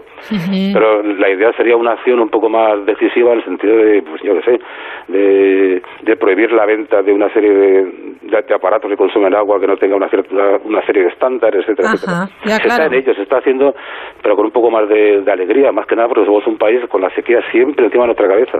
¿No? Y además tenemos ejemplos de otros países. Tú decías Alemania, pues Sí, mire- miremos a Alemania a ver cómo lo hacen, si lo hacen bien y copiemos el sistema, cambiemos el modelo, ¿no? Sí, por ejemplo, o sea, no- nosotros tenemos como ventaja una, una cultura en general se ha dado cuenta de que este es un país muy seco, que hay que ahorrar agua, y Alemania tiene la ventaja, digamos, de que tienen cierta facilidad de implantar nuevas tecnologías. Bueno, pues es cierto, los, los miramos en el espejo alemán y, y aprovechamos nuestra cultura propia. Sería una, Claro. una idea, sí. Bueno, energía, agua, ¿alguna cosa más que podamos abordar? Pues hay una, una cosa que podemos abordar importantísima, además, que es eh, en nuestra alimentación. La alimentación, muy bien. Y la cosa es bastante sencilla. Se trata de consumir más alimentos frescos eh, y menos procesados y sobre todo, sobre todo, consumir menos carne y más vegetales. Porque la cosa es eh, es así de, de contundente. Eh, un vegetariano o un vegano, digamos que produce algo así como 2 o 3 kilos de, de CO2 al día con su dieta, una dieta media, en fin, no sé, unas 2.000 calorías a lo mejor. Mientras que un carnívoro, el aficionado al chuletón, produce cuatro veces más. Estamos hablando de 8 kilos, digamos, de CO2 diarios. Bueno, pues una población muy carnívora, eh, digamos, es un- una gran emisora de, de gases de efecto invernadero y de contribuyentes al calentamiento global y a la crisis climática. O sea que sí es una medida además muy fácil porque lo único que tenemos que hacer para comer menos carne, o sea, para abandonar el modelo chuletón o, o filetón, es, es volver a, la- a la, a la cocina tradicional. Exacto. La cocina tradicional de toda la vida, eh, digamos que se compone de un 80-90% de vegetales, un suponer garbanzos, patatas, y un 10-20 de, de carne, un suponer, eh, por ejemplo, bacalao con patatas o Sí, sí, sí. eh, carne con, con garbanzos, el, el clasiquísimo cocido, etcétera. Ajá. Y eso es una medida im- importante que incluso repercute en nuestra salud. Co- co- Comer menos carne, más vegetales es muy bueno para la salud. Claro. Y desde luego nos permite ahorrar. La, la carne es carísima, como lo sabemos todos. Sí, sí, sí. Bueno, pero vamos a dejar la, la alimentación porque yo creo que merece un capítulo aparte para la próxima semana porque sí es verdad que, que merece eh, especial atención y, y recapitulando un poco el tema de la emergencia climática y de qué manera podemos abordarla nosotros desde nuestros hogares, desde nuestro estilo de vida, de vida eh, recordamos el tema del coche, restringirlo lo más posible porque supone la mitad del consumo en los hogares. La climatización, nunca mejor eh, recordarlo en, en verano porque abusamos del aire acondicionado. Tú lo decías al inicio, es verdad que ponemos eh, el climatizador y lo dejamos colocado todo el día, aunque no haga 24 horas. falta. 24 horas, es que eso es una barbaridad. Así es, sí. Es una animalada. Y después el tema de también, nos decías, del agua. Importantísimo, además, en, en un país como España, porque ya digo que ahora mismo parece ser que estamos en sequía técnica. Sequía técnica. una expresión, en fin, que hay una Sí. serie de meses más seco tan normal, tal, tal.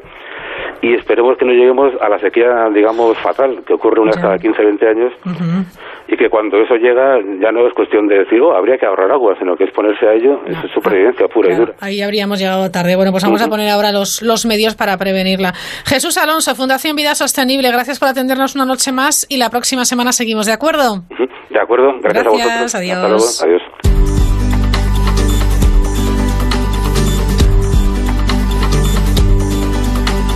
Ya estoy en la mitad de esta carretera.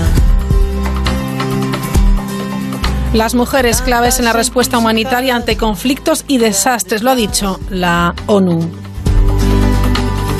Cuando estalla un conflicto, se produce un desastre natural o una epidemia, mujeres y niños suelen ser los más afectados, pero las mujeres también suelen estar en la primera línea a la hora de participar en la respuesta humanitaria, como recuerda en esta ocasión el Día Mundial de la Asistencia Humanitaria que se celebra el 19 de agosto.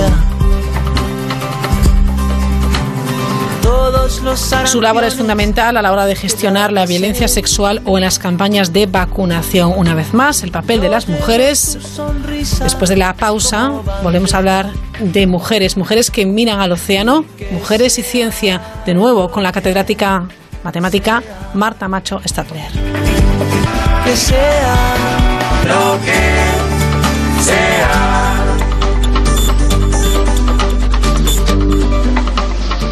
Ponte de verano con la mirilla en Onda Cero. Buenas, vengo de Securitas Direct a instalar la alarma. Gracias por venir tan rápido. No se preocupe, ¿ha sufrido algún robo? Un robo no, se me metió gente a vivir en mi casa y después de un montón de meses por fin hoy he podido recuperarla. Pues tranquilo, porque una alarma es la mejor manera para que no vuelva a suceder. Protege lo que más importa con Securitas Direct, la compañía que protege tu hogar los 365 días del año. Llama ahora al 945 45 45 o calcula online en securitasdirect.es. En este país, cada vez que escuchamos este sonido, nos transformamos en expertos en fútbol. Bienvenidos a Movistar, porque aquí tenéis todo el fútbol, toda la liga, toda la Champions y la Europa League. Y ahora fútbol, cine, motor y deportes gratis hasta 2020. Expertos en fútbol. Movistar es vuestra casa. En Onda Cero la mirilla. Tómatelo sin prisas.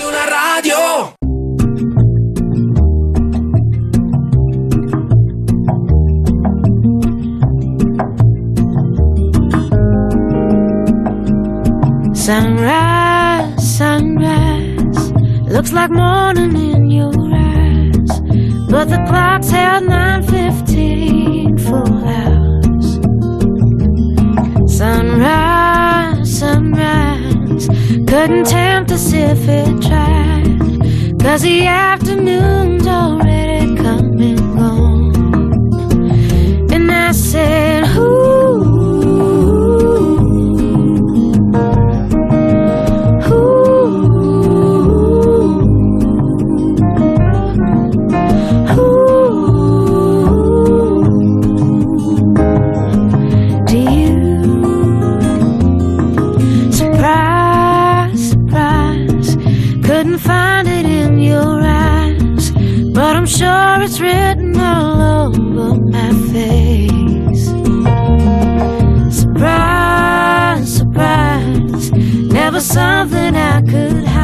Anunciábamos la pasada semana, hoy hablamos de mujer y ciencia mirando hacia el mar, hacia los océanos. Marta Macho Stadler, ¿qué tal? Muy buenas noches. Buenas noches. Bueno, me encanta mirar al mar, claro, yo soy eh, de mar y, y- y a mí me produce algo verdaderamente especial. Y vamos a conocer a mujeres maravillosas que han contribuido muchísimo a conocer los fondos oceánicos, a dar los primeros pasos por una pesca sostenible. Viene un programa muy interesante, Marta. Además, alguna de tu tierra. Efectivamente, que todavía me gusta mucho más. Muy bien. Bueno, ¿con quién empezamos? Cuéntanos. Pues con una geóloga, Muy porque bien. también hay geología marina. Mira, esta mujer se llama Mary Tarp y eh, nació en Estados Unidos, en Michigan, en el año 1920. Y fíjate, ella quería estudiar literatura, Anda. pero en este caso eh, por ser mujer no la aceptaron en la universidad donde él quería entrar. Bueno, eh, Lo de los títulos masculinos y títulos femeninos, la ¿no? verdad es que es terrible y eso que la literatura parece que, que bueno, pues eh, mujeres escribiendo ha habido toda la vida, ¿no? Pero una cosa es escribir y otra es que te dejen estudiar. Claro. Bueno, pues mira, durante la Segunda Guerra Mundial eh, cambió por completo su perspectiva porque en Estados Unidos muchos hombres partían a la guerra y pasó mucho esto a las mujeres, sobre todo en carreras relacionadas con la ciencia y la tecnología, les pedían lo que llamaban ellos un esfuerzo de guerra eh, a las mujeres para que reemplazaran a los hombres en los puestos que habían dejado vacantes y eh, en esos momentos les permitían estudiar carreras eh, tecnológicas y científicas cosa que igual no les dejaban si los hombres hubieran estado, ¿no? Entonces, la mala suerte para los hombres que partían a la guerra y, en cierto sentido, pues una buena suerte para ellas que pudieron dedicarse a estos trabajos, ¿no? Así que ella eh, se graduó en geología en el año 1944 por la Universidad de, eh, Universidad de Michigan. En aquel momento, en tiempos de guerra, el petróleo era un bien muy preciado y necesario pues para los barcos y aviones que partían a la guerra y bueno ella empezó a trabajar en una compañía la Stan Oil, Lind Oil durante un breve periodo de tiempo pero parece que no le gustaba Ah. así que buscó otro camino y se graduó en matemáticas también que seguro que bueno estoy segura que el trabajo Tú estás encantada con que eh, hayan elegido matemáticas muchas Sí, de las científicas, ¿eh? Luego, estas de las que ella misma no se dedicó a las matemáticas, Ya. pero estoy segura, no, me, me encanta porque parece que es una cosa rara, ¿no? Sí, pero sí, a sí. veces, eh, aunque no se dediquen directamente a las matemáticas, seguro que son unos estudios que le ayudan a tener una formación muy especial y en su trabajo a esta mujer en particular le ayudó mucho. Sí, sí, bueno, pues se graduó en matemáticas Ujú. Y viajó a Nueva York en el, en el año 1948. Digo las fechas porque yo creo que ayudan un poco a ubicarnos, ¿no? Sí, claro. Para trabajar en un laboratorio geológico donde el responsable, Maurice Ewing, lo único que le preguntó al entrar es ¿sabes dibujar? ¿Qué me dices? Es lo único que le importaba. Y ella sabía dibujar. Bueno, Claro que sí. menos mal que sabía dibujar. Y si no, le dijo que sí y ya está. no, ella sabía dibujar. Muy bien. Y ahí comenzó una nueva aventura porque trabajaba muy bien. Conoció allí a un geólogo que se llama Bruce Heath, con el que trabajó dura- luego durante toda su vida. Muy bien. Y ella era la ayudante de todos sus compañeros, que hacía todos los encargos, el dibujo, dibujar eh, cosas de tipo geológico, y lo hacía con mucha paciencia, y todos se dieron cuenta que era una maravilla, y todos querían trabajar con ella Ya, ya. pero en particular eh, Bruce Heath, el geólogo este del que te he hablado, pues se dio cuenta que se entendían muy bien y decidieron trabajar juntos durante mucho tiempo y en muchos proyectos. Qué bueno. Bueno, durante la Guerra Fría parece que mucho de los presupuestos de, de los Estados Unidos se destinaron a la investigación de los océanos, donde había muchos eh, barcos hundidos que tenían que reencontrar, ¿no? Y necesitaban eh, facilitar el trabajo de los submarinos que tenían que ubicar a esos eh, barcos hundidos, ¿no? Claro, y la geología era muy importante, porque sí. recordemos que el mar no es plano. Claro. Eh, en aquella época lo pensaban, ¿eh? Sí, que el mar estaba ¿no? plano, ¿no? Como una playita, pero con agua encima. pero bueno, tenían que investigar dónde estaban los, los, los barcos. Sí. Y, y bueno, pues empezaron a hacer cartografías del suelo oceánico. Y en esas cartografías me río porque te puede decir las matemáticas son muy importantes y su formación seguramente les sirvió mucho. Tenían Sí. que hacer pues mapas de ese suelo oceánico. Claro.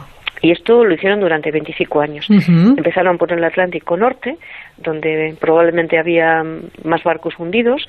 La Armada había registrado seis viajes submarinos y, y, bueno, las mujeres no podían embarcar en barcos oceánicos en aquella época, así que Heath fue el, que, el geólogo, Sí. fue el que iba en el barco y le mandaba el, eh, los datos a, a Meritarp para que ella hiciera el trabajo en su oficina. Ah, o sea, ella se Eh, quedó en tierra porque no podía... porque no podía embarcar. No, embarcar. Las mujeres no podían embarcar. Vale, Así y él le no mandaba los datos y ella no, lo- no- o sea, con los datos que le mandaba, ella Eso es. dibujaba los mapas. Los dibujaba, efectivamente. Vale. Así que en el año 1953, eh, bueno, ella, mientras estaba haciendo uno de los dibujos, se dio cuenta que en el Océano Atlántico había una línea dorsal, una gran fosa, que, una grieta enorme que nunca había sido vista en ningún sitio. Descubrió lo que se llama el rift, El que es una fósica tectónica, una gran depresión Ajá. alargada en la corteza terrestre. El Ah. geólogo con el que trabajaba, este hombre, Heath, no se lo creyó. Y ella necesitó más de un año para convencerle y él finalmente cambió de opinión y concedió a su compañera eh, este descubrimiento. ¿no? Muy bien. Eh, bueno, en el año 1959 eh, estos dos científicos publicaron el primer mapa hecho a mano eh, que representaba el fondo del Atlántico Norte. ¡Qué maravilla! En el 61 el del Atlántico Sur y en el 64 el del Océano Índico. Vaya trabajo. Era una representación exacta de los suelos oceánicos, una auténtica revolución, porque como te he dicho antes, Sí. eh, antes se pensaba que el, el mar era llano y fangoso y resulta que el mar eh, tiene montañas y valles al igual que, que la superficie terrestre, ¿no? Sí, y de hecho muchos de estos relieves son mucho más exagerados que en tierra firme, ¿no? Hay unas montañas absolutamente maravillosas y altas y unas depresiones enormes, ¿no? Hay elevaciones submarinas de 3.000 metros, de hecho. Es que es y bueno, gracias a todos estos estudios que realizó en particular Meritart, eh, las, la teoría esta de las placas tectónicas y de la deriva continental fue realmente ratificada. Recuerdo que esta teoría de las del desplazamiento de las deriva continental fue bueno eh, conjeturada en el año 1912 por un científico alemán Sí. Alfred Wegener pero no tenía pruebas pero gracias a todos estos relieves Claro. oceánicos sí. de montañas donde habían chocado placas tectónicas etcétera toda la teoría de las placas tectónicas pues fue confirmada y bueno pues eh, Marie colaboró con un artista eh, también para realizar estos mapas eh, del océano, ¿no? Sí. de, de los, del suelo oceánico, y creó un sistema de colores. En estos mapas pintados con colores, el rojo se dedicaba a la zona volcánica, el azul para las llanuras y el púrpura para las dorsales oceánicas, ¿eh? en la zona más baja. Y bueno, pues durante 20 años dibujó y dibujó y dibujó. Buscar eh, las fotos en internet son maravillosas. Sí, Se le ve ya con unos planos enormes, es precioso. Y, y bueno, pues presentó ella en el año 1977, porque Hirsch ya había fallecido, el mapa mundial del fondo oceánico y en una entrevista del año 1999 dice unas bellísimas frases, voy a acabar con ellas si te parece. Sí, claro. Decía ella, yo tenía un lienzo blanco para llenar con extraordinarias posibilidades, un rompecabezas fascinante para armar. Eso era una vez en la vida, una vez en la historia del mundo. Fue una oportunidad única para cualquier persona, pero especialmente para una mujer de la década de 1940. Y tanto que sí, qué maravilla, ¿eh? Pues al final, efectivamente, sí sabía dibujar. Sí sabía dibujar, claro Sí que sabía sí. dibujar y otras muchas cosas más. Muchas qué cosas. maravilloso. Bueno, de, de- de nuevo el empeño de, de una mujer por investigar, por estudiar, por aportar a la ciencia, por aportar, bueno, pues al, al desarrollo de, de la humanidad. Las, eh, y por defender un descubrimiento que su compañero no se creyó, pero ella Ujú. lo defendió. Sí, eso sí, también es muy importante. Y ¿no? tanto que sí. Muy bien, nos vamos con la dama del mar, que es Anita Conti. Sí, esta es una mujer francesa. Sí. Una mujer nacida en el año 1899. Eh, con, bueno, procedía de una familia acomodada, culta, que bueno viajaba y, y, bueno pues ella descubrió el mar en las costas de Bretaña y de Vendée y allí aprendió a nadar, a navegar y además le gustaba embarcar en barcos pesqueros. Durante la Primera Guerra Mundial, la familia se fue a la isla Olegón a refugiarse y allí ella, ella siguió aprendiendo del mar, ¿no? Navegaba, leía y comenzó a realizar sus primeras fotografías. Sí. Cuando fue ya mayor, tras la guerra, eh, empezó a trabajar en París en el mundo de la encuadernación, se casó con un diplomático que seguramente le permitió seguir viajando mucho y su interés por el océano continuó. Ella eh, leía sobre todo, el, todo sobre el tema, física, química del mar, biología, todo. todo de nuevo que- esa curiosidad insaciable. Sí, ¿eh? sí, de personas que quieren saberlo todo, ¿no? Y embarcaba, embarcaba en barcos pesqueros, no en cualquier barco, en barcos pesqueros, porque le gustaba pues observar la vida de, de esos marineros, una vida Sí. muy sacrificada, ¿no? Tomaba notas y fotografías y publicaba sus reportajes en el periódico La République, ¿no? Eh, era periodista, periodista bueno. especializada en el mundo de la pesca y participó en muchas campañas, campañas realizadas desde el Golfo de Vizcaya hasta Terranova, ¿no? Esas tierras lejanas. Y además, en una época en la que solo había cartas de navegación, ella empezó a realizar las primeras cartas de pesca, en la que pues ayudó mucho en las prácticas de pesca de alta mar, porque ella decía dónde había bancos de bacalao, y etcétera, ¿no? Eh. Algo Fantástico. realmente importante. Hombre. Y durante sus viajes empezó a observar algo que la empezó a preocupar mucho, ¿no? Eh, empezó, eh, bueno, primero a observar los fondos marinos, la temperatura del agua, la profundidad la salinidad y la influencia de todo sobre las poblaciones de peces. Y en sus vascos, en sus viajes, perdón, en esos barcos arrastreros, pues por ejemplo en el año 1939 se embarcó en un viaje hacia el Ártico y observó por primera vez son viajes de mucho tiempo. ¿eh? Estos barcos son están tres meses eh, sin pisar tierra, largas, sí. porque están en sitios completamente aislados.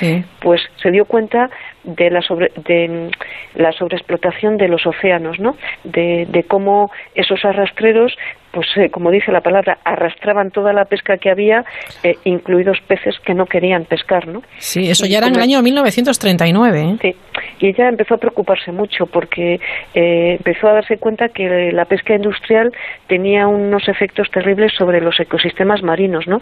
Porque en ese arrastre de este barco que te digo era bacaladero, pues arrastraban un montón de especies de peces que morían en el, en el barco y los volvían a echar a la tierra, que ella pensaba que podían a lo mejor utilizarse para otros otros eh, pues yo qué sé para comer también o, para otros eh, para otras cosas no entonces fue una pionera en conservación de biodiversidad, perdón oceánica. En el 41, para que veáis también todo lo que hizo, se embarcó en un barco pesquero, Volontaire, eh, que fue a África porque durante la guerra pues no podían pescar en el Atlántico y entonces se fueron a las costas eh, africanas porque tenían que pescar, ¿no? Para abastecer a la población. Y bueno, allí ella observó a los pesqueros, a los pescadores franceses faenar a lo largo de todas las costas africanas y descubrió muchas especies desconocidas en su país. ¿Mm? En el año 1943, el gobierno de Argel le encargó que investigara los recursos pesqueros en África Occidental y, sobre todo, también el desarrollo de la pesca tradicional durante 10 años, fíjate, estudió 3.000 kilómetros de costa en ¿eh? la biodiversidad del fondo marino, de las costas, los estuarios, las diferentes especies de peces y también los valores nutritivos de esos peces que pescaban, ¿no? Importantísimo, claro. y compartió vida con pescadores de Mauritania, de Senegal, de Guinea y de Costa de Marfil, un mundo masculinizado y muy rudo, ¿eh? muy duro además. Totalmente, y además estudió la manera de mejorar los métodos de captura y además la conservación de esos peces que se pescaban, ¿no? Porque es cierto que estas campañas que muchas veces son muy largas eh, está muy bien pescar, pero hay que conservar bien los peces, ¿no?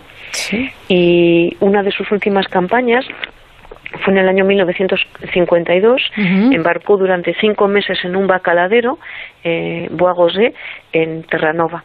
Y allí ella decía unas palabras terribles, ¿no? Eh, eh, dice, he visto tantos esfuerzos perdidos, tantas masas de animales, de restos completamente frescos, volver a caer a ese mar del que acababan de ser arrancados. Mm. Los vascos los barcos, decía ella, rechazan toneladas de materia alimentaria y en otros lugares existen territorios completos privados de comida. Ella, con estos reportajes que hacía, ¿no? Recuerdo que era fotógrafa, era periodista y contaba lo que veía en esos barcos, ¿no? Eh, no solamente de la vida de los pescadores, sino este, por ejemplo, este dato que acabo de comentar, intentó pues dar a conocer especies ignoradas, ignoradas que se tiraban al mar y que podían abastecer eh, mm, de alimentos a mucho a mucha población, ¿no? Y también buscó una manera de equipar a los barcos de sistemas de captura selectiva, ¿no? Eh, pesca lo que quieres y deja el resto de, de, peces en el mar, ¿no? La pesca sostenible. Sí, efectivamente. Qué bueno. Y ¿eh? bueno, pues ella falleció con 98 años de edad, con una vida seguramente muy dura también, ¿no? Porque recordemos que aunque ella no pescaba y no hacía lo mismo que los hombres, pero estaba, ¿eh? estaba, cinco meses pues con una alimentación muy, muy restringida en los barcos, etcétera, ¿no? Así que una vida apasionante y Maravillosa, la dama del mar. Bien, pues ahora continuamos y lo hacemos con una oceanógrafa gallega que se llama Ángeles Alvariño. Sí, una historia también apasionante, ¿no? Una mujer nacida en el año 1916, pero reconocida, ojo, internacionalmente, ¿eh? Es una mujer, bueno, con una historia apasionante. Me parece que era una niña muy inteligente y curiosa y, bueno, tenía muchas ganas de, estudiar. En el año 1933 acabó el bachillerato en la Universidad de Santiago de Compostela, eh, bachillerato universitario en Ciencias y Letras. Y en el año 1934 eh, se fue a la Universidad de Ciencias de Madrid, de Ciencias Naturales, eh, donde sus estudios se vieron interrumpidos por la guerra civil, ¿no? Eh, pero mientras las aulas cerraron, ella continuó sus estudios estudiando idiomas. Mejoró su nivel de francés y empezó a aprender inglés. Y este aprendizaje de idiomas, que a veces parece, va, me estoy entreteniendo, le sirvió luego mucho en su trabajo posterior porque ella trabajó mucho en Estados Unidos y en Inglaterra. Bueno, pues cuando se reabrió la universidad, prosiguió sus estudios, se licenció en Ciencias Naturales en el año 1941 y empezó a impartir clases en colegios universitarios en el Ferrol. Se casó en el año 1940 y en el año 1948 su marido fue destinado al Instituto Español de Oceanografía, así que ella fue detrás, ¿no? Como salía eh, pasar en aquella época y le contrataron de becaria cuando ella era lo mismo que su marido, ¿no? Pero es que el Instituto Español de Oceanografía no admitía mujeres, eh, más que como becaria. Sí, sí, sí, Pero como ella hacía una labor investigadora tan buena, al final, en el año 1950, la contrataron. Y ganó por oposición. En el año 1952 eh, no le regalaron nada, pero que fue por oposición, una plaza de bióloga oceanógrafa en el Instituto Español de Oceanografía de Vigo. Muy bien. En el año 1953 le dieron una, beca del, una beca del British Council y se fue a estudiar a Plymouth, a Inglaterra, zooplancton, es decir, plancton, esos microorganismos marinos, eh, pero de tipo animal, ¿no? No de tipo, eh, no de tipo botánico, sino de tipo animal. Y de hecho se convirtió en la primera mujer estuvo a bordo de un barco británico, la primera mujer de cualquier nacionalidad, en calidad de científica. Qué bueno, ¿eh? Y allí se especializó en, en estos eh, predadores eh, de plancton eh, animal, ¿no? Sí. Y también en ictioplancton, es decir, en el estudio de huevos y larvas de peces microscópicos. Sí, sí. Y en ese barco británico pues recorrieron aguas desde el Golfo de Vizcaya hasta el Canal de la Mancha. Después de esto, tres años más tarde, consiguió una subvención de la Comisión Fulbright para continuar sus investigaciones de plancton zoológico en Estados Unidos, en Massachusetts, en colaboración, en tutela, o tutelada por una zooplanctóloga muy conocida, Mary Sears. Eh, parece que Mary se impresionó tanto por el currículum y, el trabajo de esta mujer que la recomendó para un puesto en el Instituto Scripps eh, de Oceanografía de California, donde eh, esta oceanógrafa gallega, Ángeles, permaneció hasta el año 1970 analizando pues miles y miles de muestras de plancton marino obtenidas de todos los océanos, el Atlántico, el Pacífico y el Índico. Impresionante. Y, bueno, estudió eh, esas corrientes marinas, ese zooplancton, esa dinámica oceánica y le dio tiempo todavía para doctorarse en ciencias por la Universidad de Madrid. Y fíjate, en el año 1980 eh, obtuvo un cargo de bióloga investigadora en el Southwest Fisheries Science Center en Estados Unidos, donde estudió la albacora, que es una especie de atún, otros pescados, pesquerías y el efecto de los depredadores estos de plancton eh, sobre la lasbar de pescados, ¿no? Porque hay que dejar que el pescado madure. Entonces, bueno, ella se dedicó a investigar, pues, a estos eh, plancton que puede ser eh, depredador, ¿no? Y, bueno, pues la verdad es que no de estudiar, ¿eh? Qué trabajo más como una titana durante muchísimos años. Se jubiló en el año 1987, pero continuó como científica emérita publicando resultados de sus investigaciones. Siguió trabajando, ¿eh? Y colaborando, ¿no? colaborando, qué maravilla, ¿eh? Falleció en 2005. Y bueno, pues gracias a todo su análisis microscópico de muestras biológicas, pues eh, describió 22 nuevas especies de, de plancton, de plancton zoológico, y fue una experta mundial reconocida en diferentes grupos de zooplancton depredador, ¿no? De ese que no deja que las larvas de Ujú. peces se desarrollen. Joder. Y mira, en el año 2012, Sí. en el astillero Armón de Vigo, fue votado un buque, un buque que se llama el buque oceanográfico Ángeles, Ángeles Alvariño. Alvariño, efectivamente. Y lo amadrinó su hija, Ángeles Leira Alvariño. Qué bonito, ¿eh? Eh, Sí, a mí me encantan estas historias. Sí, sí, sí. Y es un buque que se, ve- bueno, se puso en servicio en julio de 2012, Ujú. es del Instituto Oceanográfico Español, es en el que ella trabajó, ¿no? Durante tanto tiempo y tiene una tecnología muy avanzada en la que se investiga la geología marina, la oceanografía física y química, la biología marina, las pesquerías y el medio ambiente marino y en él 15 investigadores siguen descubriendo los secretos del océano a la que Ángeles le dedicó toda su vida. Vaya, que- vaya historia tan intensa como todas las que nos cuentas, de verdad.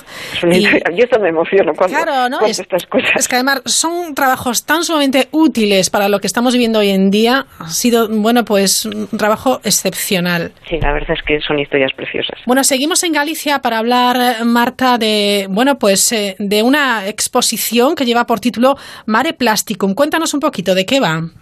Bueno, eh, también tiene que ver con una científica, con Marga- Margarita Cima de Vila, que es eh, licenciada de química, es pintora también y ha sido, porque creo que ya se ha jubilado, profesora de física y química en, en Sada.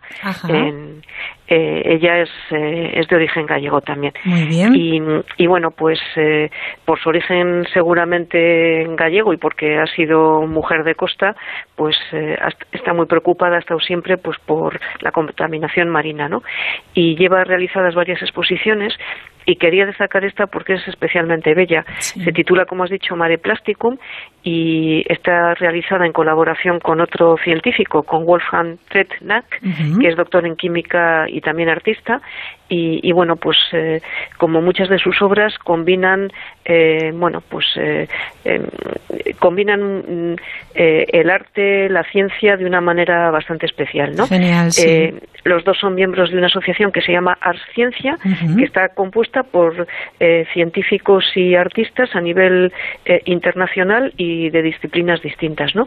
Y esta es especial, bueno, a mí me gusta especialmente porque, bueno, aparte de que trata un tema muy grave como es el de la contaminación del mar por plásticos, eh, lo que han hecho es crear esta exposición que además se puede solicitar y para exponer es, eh, Ah. es gratuita, solo hay que Muy pagar el- los costes de, de- de traslado Sí. y porque está realizada con materiales plásticos que han encontrado ellos mismos en, en las playas gallegas, ¿no? Sí. Y pero representan esos animales marinos que se enredan en residuos, que tragan plásticos o se enredan en ellos y quedan mortalmente heridos. En fin, pues con esos materiales que, que les matan representan animales que, que bueno que están están en peligro de extinción y, y bueno denuncian también pues la sobreexplotación de los océanos, la sobrepesca y, y bueno pues hablan de sostenibilidad, etcétera, ¿no? Y tanto porque se han encontrado, eh, bueno, cosas de lo más curiosas en los océanos, en los mares, Sí, tienen, como te digo, han recogido en Sada ba- basura, basura plástica recogida en, en las playas y, y bueno, pero de todo, ¿eh? La verdad es que a veces dices, pero Dios mío, ¿Cómo ¿cómo, es puede haber esto en el ¿Verdad? mar? Sí, sí, sí. Eh, pues hay zapatos, flotadores, redes, bolsas, cebos, cuerdas, juguetes, botellas, balones, de todo, ¿no? Y con esto, la verdad es que es terrible. Pues han realizado, pues mm, son bellísimas las imágenes, desde pulpos realizados así con, con esos materiales y con cuerdas, hasta peces que se están, están comiendo plancton, en fin, eh, es, es muy bella eh, estéticamente y, y luego es, eh, Es muy impactante, denuncia, ¿no? claro que es de lo que se trata, porque si nos entra por los ojos, ¿verdad? Es mucho Sí. más, eh, eh, bueno, fácil eh, conocer, eh, desde luego, más fácil darse cuenta de lo que nos encontramos. Eso es. es alucinante. Y además, además, yo creo que tiene de importante esta exposición que no solamente es ver los, los cuadros, sino que tienen unas pequeñas explicaciones debajo, pues eh, diciendo pues el motivo de esto es porque se vierte en tal sitio y bueno, pues cómo hay que intentar eh, eliminar los Sí. residuos plásticos sobre todo, que son los que más tiempo tardan en, en desaparecer y, bueno, ese efecto en el medio ambiente que tienen nuestras pequeñas acciones diarias, ¿no? Y también pues intentar que la gente sea consciente y a su manera, aunque sean pequeñas cantidades, pues colaborar en ese cuidado de, nuestros océanos, ¿no? Que es, es al final el cuidado de nosotros mismos. Así que Fantástico. Una, una belleza, una belleza. Bueno, pues se llama el proyecto, la exposición es Mare Plasticum eh, y bueno, es itinerante, se puede llevar a cualquier, eh, eh, a cualquier lugar y seguiremos muy de cerca esta asociación de la que esta noche nos has hablado, la Asociación Ars Ciencia, que me parece muy, muy interesante, la verdad. Bueno, continuamos para finalizar el programa de hoy hablando también de otro proyecto que es muy chulo, que se llama Oceánicas, la mujer y la oceanografía. Sí, la verdad es también eh, bellísimo porque también combinan mucho el arte en todo esto. Al fin y al cabo es divulgación, ¿no? Es intentar dar a conocer a las mujeres que han aportado a los océanos, que han aportado mucho, desde las mujeres que han pescado o que han eh, envasado peces, en fin, hasta las mujeres de hoy en día científicas que también colaboran, pues se trata de visibilizar a todas esas mujeres que han hecho tantos aportes y se puede hacer de una manera bella también, ¿no? Incluso hablando de temas duros como el que hemos dicho antes de la contaminación. Y este es un proyecto del Instituto Español de Oceanografía, donde trabajó precisamente Ángeles Alvariño, ¿no? que comentábamos antes, eh, financiado también por la Fundación Española para la Ciencia y la Tecnología. Y, bueno, pues trata de, de, hablar de esas mujeres y en parte para generar también vocaciones científicas entre niñas y niños, ¿no? Y también para intentar eh, que desde bien pequeñitas las niñas y los niños pues intenten, eh, bueno, no caer en esas eh, desigualdades de género que se transmiten pues también a través de las personas mayores, ¿no? Y fundamentalmente. Y si quieres te leo un poquito la presentación que ah, ellos mismos hacen. Muy bien. Eh, dicen, Oceánicas pondrá en valor el legado de las mujeres pioneras de la oceanografía, mujeres como Jean Barret, botánica francesa, que fue la primera mujer en circunnavegar el mundo en el siglo XVIII disfrazada de hombre. Marie Tart, geóloga marina, que pese a haber prohibido embarcar, elaboró el primer mapa de los fondos oceánicos atlánticos. Ángeles Alvariño, oceanógrafa gallega del Instituto eh, Español de Oceanografía, que se convirtió en la primera mujer en embarcar en un buque inglés y que descubrió 22 especies marinas. O Silvia Ir, la primera mujer en liderar el Southwestern Fisheries Science Center y exploradora en el National Geographic. Además, dicen, Oceánicas será una plataforma para que mujeres que trabajan actualmente en ciencias del mar, tanto investigadoras como técnicas, estudiantes, empresarias, etcétera, divulguen su trabajo y ayuden a las jóvenes a descubrir su pasión por la ciencia y la naturaleza.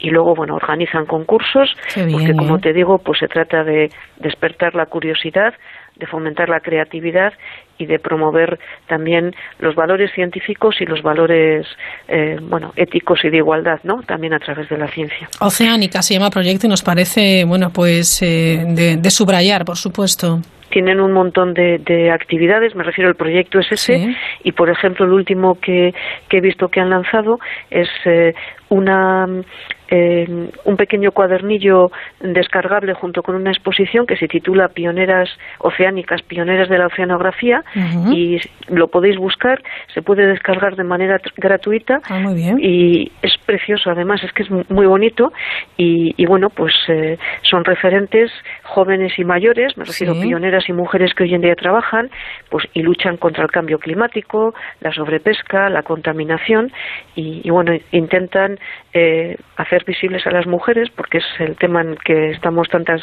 personas ahora, pero también eso, inculcar valores, ¿no? Y intentar también un poquito que las cosas cambien a través de ellas y viendo el trabajo que realizan y de algunas de ellas de las que he citado antes y en esta exposición que te digo y este pequeño librito aparecen pues están eh, pues Jeanne Barret que este año no hemos hablado de ella pero me acuerdo que el año pasado hablamos de ella esta mujer que se disfrazó de hombre para poder circunnavegar navegar el mundo no en, en, un buque de la Armada francesa porque las mujeres no podían subir en ellos no o la propia Ángeles Alvariño de la que hemos hablado o eh, pues Anita Conti, que también hablamos. Eh, eh Efectivamente, eh, sí, sí, sí. Hemos hablado de ella, ¿no? Esta mujer, la dama del mar, ¿no? O Mary Tarp, que realizaba esos eh, maravillosos eh, mapas de la superficie marina, ¿no? Pues eh, mujeres para conocer, reconocer y, y, bueno, pues ver todo el trabajo que genera el mar y todo lo que se puede hacer también intentando pro promover la igualdad, ¿no? Bueno, pues proponemos eh, a todos nuestros oyentes curiosos, que son todos, ¿verdad? Que, que indaguen, que, que, vean y que compartan también esta, esta información que es de lo que se trata, oceánicas, ¿eh? Tómenlo, tómenlo en cuenta. Bueno, por, por hoy, eh, Marta, lo vamos a dejar. La próxima semana continuamos, ya será el último programa y vamos a mirar la próxima semana al cielo, si no me equivoco. Pues sí, que es, hemos estado en la tierra, Exacto. hemos estado en el mar, nos faltaba el cielo. Bueno, pues esto será la próxima semana. Marta Macho Stadler, como siempre, gracias por estar con nosotros y buenas noches. Muchísimas gracias, buenas noches. Hasta luego. La Mirilla. Onda Cero. Pregunto si cerré el butano. Sé que es complicado de explicar. Mientras voy llamando a muchas puertas, vendiendo humo, aire y poco más. A remolque de mis horas muertas, me convertí en estatua de alquitrán. Como cuando abrieron sus compuertas. Los ovnis entre Cies y Nigrán. La voz y la música de Nicolás Pastoriza. Duermo con un ojo mal cerrado. Sueño en el horario de 8 a 3. La monotonía es un grado. Cada semana Rafael Jerez se asoma a su ventana, a una ventana que da al mar, que da a la playa. Moriré. Una fotografía en papel que se convierte en eh, columna en radio. En un bucle espacio Columna que tiene también su banda sonora, este, en este caso, este ovnis entre Cies y Nigrán. cuando contemplabas La foto de Rafael Jerez. entre Cies y Nigrán. Una playa es una pista de aterrizaje, es un campo de batalla, una ciudad sin límites, una huerta repleta, un supermercado, una sala de urgencias, un circuito de motos o un salón de baile. También es una pista de tenis o de badminton o un pequeño campo de fútbol. Eh, A lo mejor es una pista para jugar a la petanca, no sé. En la foto, la arena está dividida en tres zonas según la humedad en superficie. Aquí mismo hay arena blanca y seca, casi polvo, para extender la toalla. Allá al fondo, la arena empapada, que moja los pasos y promete mar. En medio, en la arena perfecta, están extendidas las líneas de un campo para que vayamos a jugar otra vez. O a lo mejor es que ya hemos jugado y lo hemos pasado bárbaro. Sí. Seguramente sea de petanca la pista y hemos estado jugando en ella. Aunque le sobraría la línea que la divide en dos, pero bueno, para eso es una pista en la playa. Para que hagamos lo que nos dé la gana. Una playa vacía, como la foto. Lo mismo que el pasillo de un colegio vacío, es un lugar que suena, aunque no haya nadie. Hoy la foto está vacía, pero suena. Suena a partido. Suena a partida. Y suena a uno que lleva en voz alta el marcador. Suena a que jugamos una y ya, que va a ser la hora de cenar y así nos da tiempo a darnos el último baño de hoy. Podemos dejar la pista ahí puesta, que mañana volvemos. O el año que viene, si no. Pero volver, volver seguro que volvemos. De eso ya me encargo yo.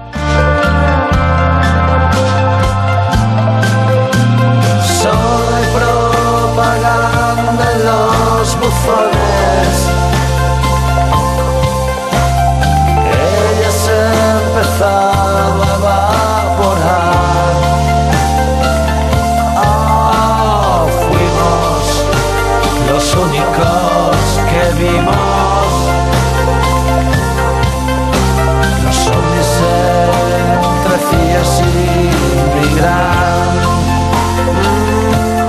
Ese lugar, un lugar que suena aunque no haya nadie, una playa vacía. Colgamos, por supuesto, esta fotografía, nuestra cuenta de Twitter, la foto de Rafa de Jerén, que volverá a asomarse a esa ventana en este verano.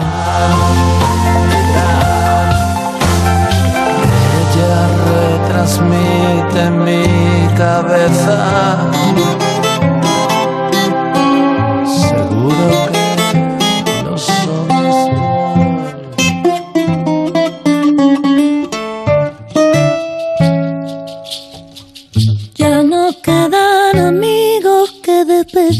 No queda ni un solo libro que reescribir, no queda noche de vino ni amanecer, ni ropa tuya en mi suelo que recoger, no quedan cartas en blanco para quemar, ni mar, ni playa, ni barco que navegar, no hay fecha en el calendario que celebrar, nuestra vieja radio. Paró de hablar. Voy, voy, voy, rumbo a la soledad. Voy. Vamos, vamos, que ya llegan casi casi las noticias. Este boy de Nela. Voy paciente, voy despacio, pero voy de frente. Voy, voy, voy, rumbo a la soledad. Voy, voy, voy, dejando todo atrás. Doy todo lo que tengo, mi cante. Mañana regresamos a la misma hora, en el mismo lugar. La Mirilla, de nuevo, les invitamos a que se asomen a las 9, las 8 en Canarias, mientras sigan disfrutando a tope, sigan exprimiendo.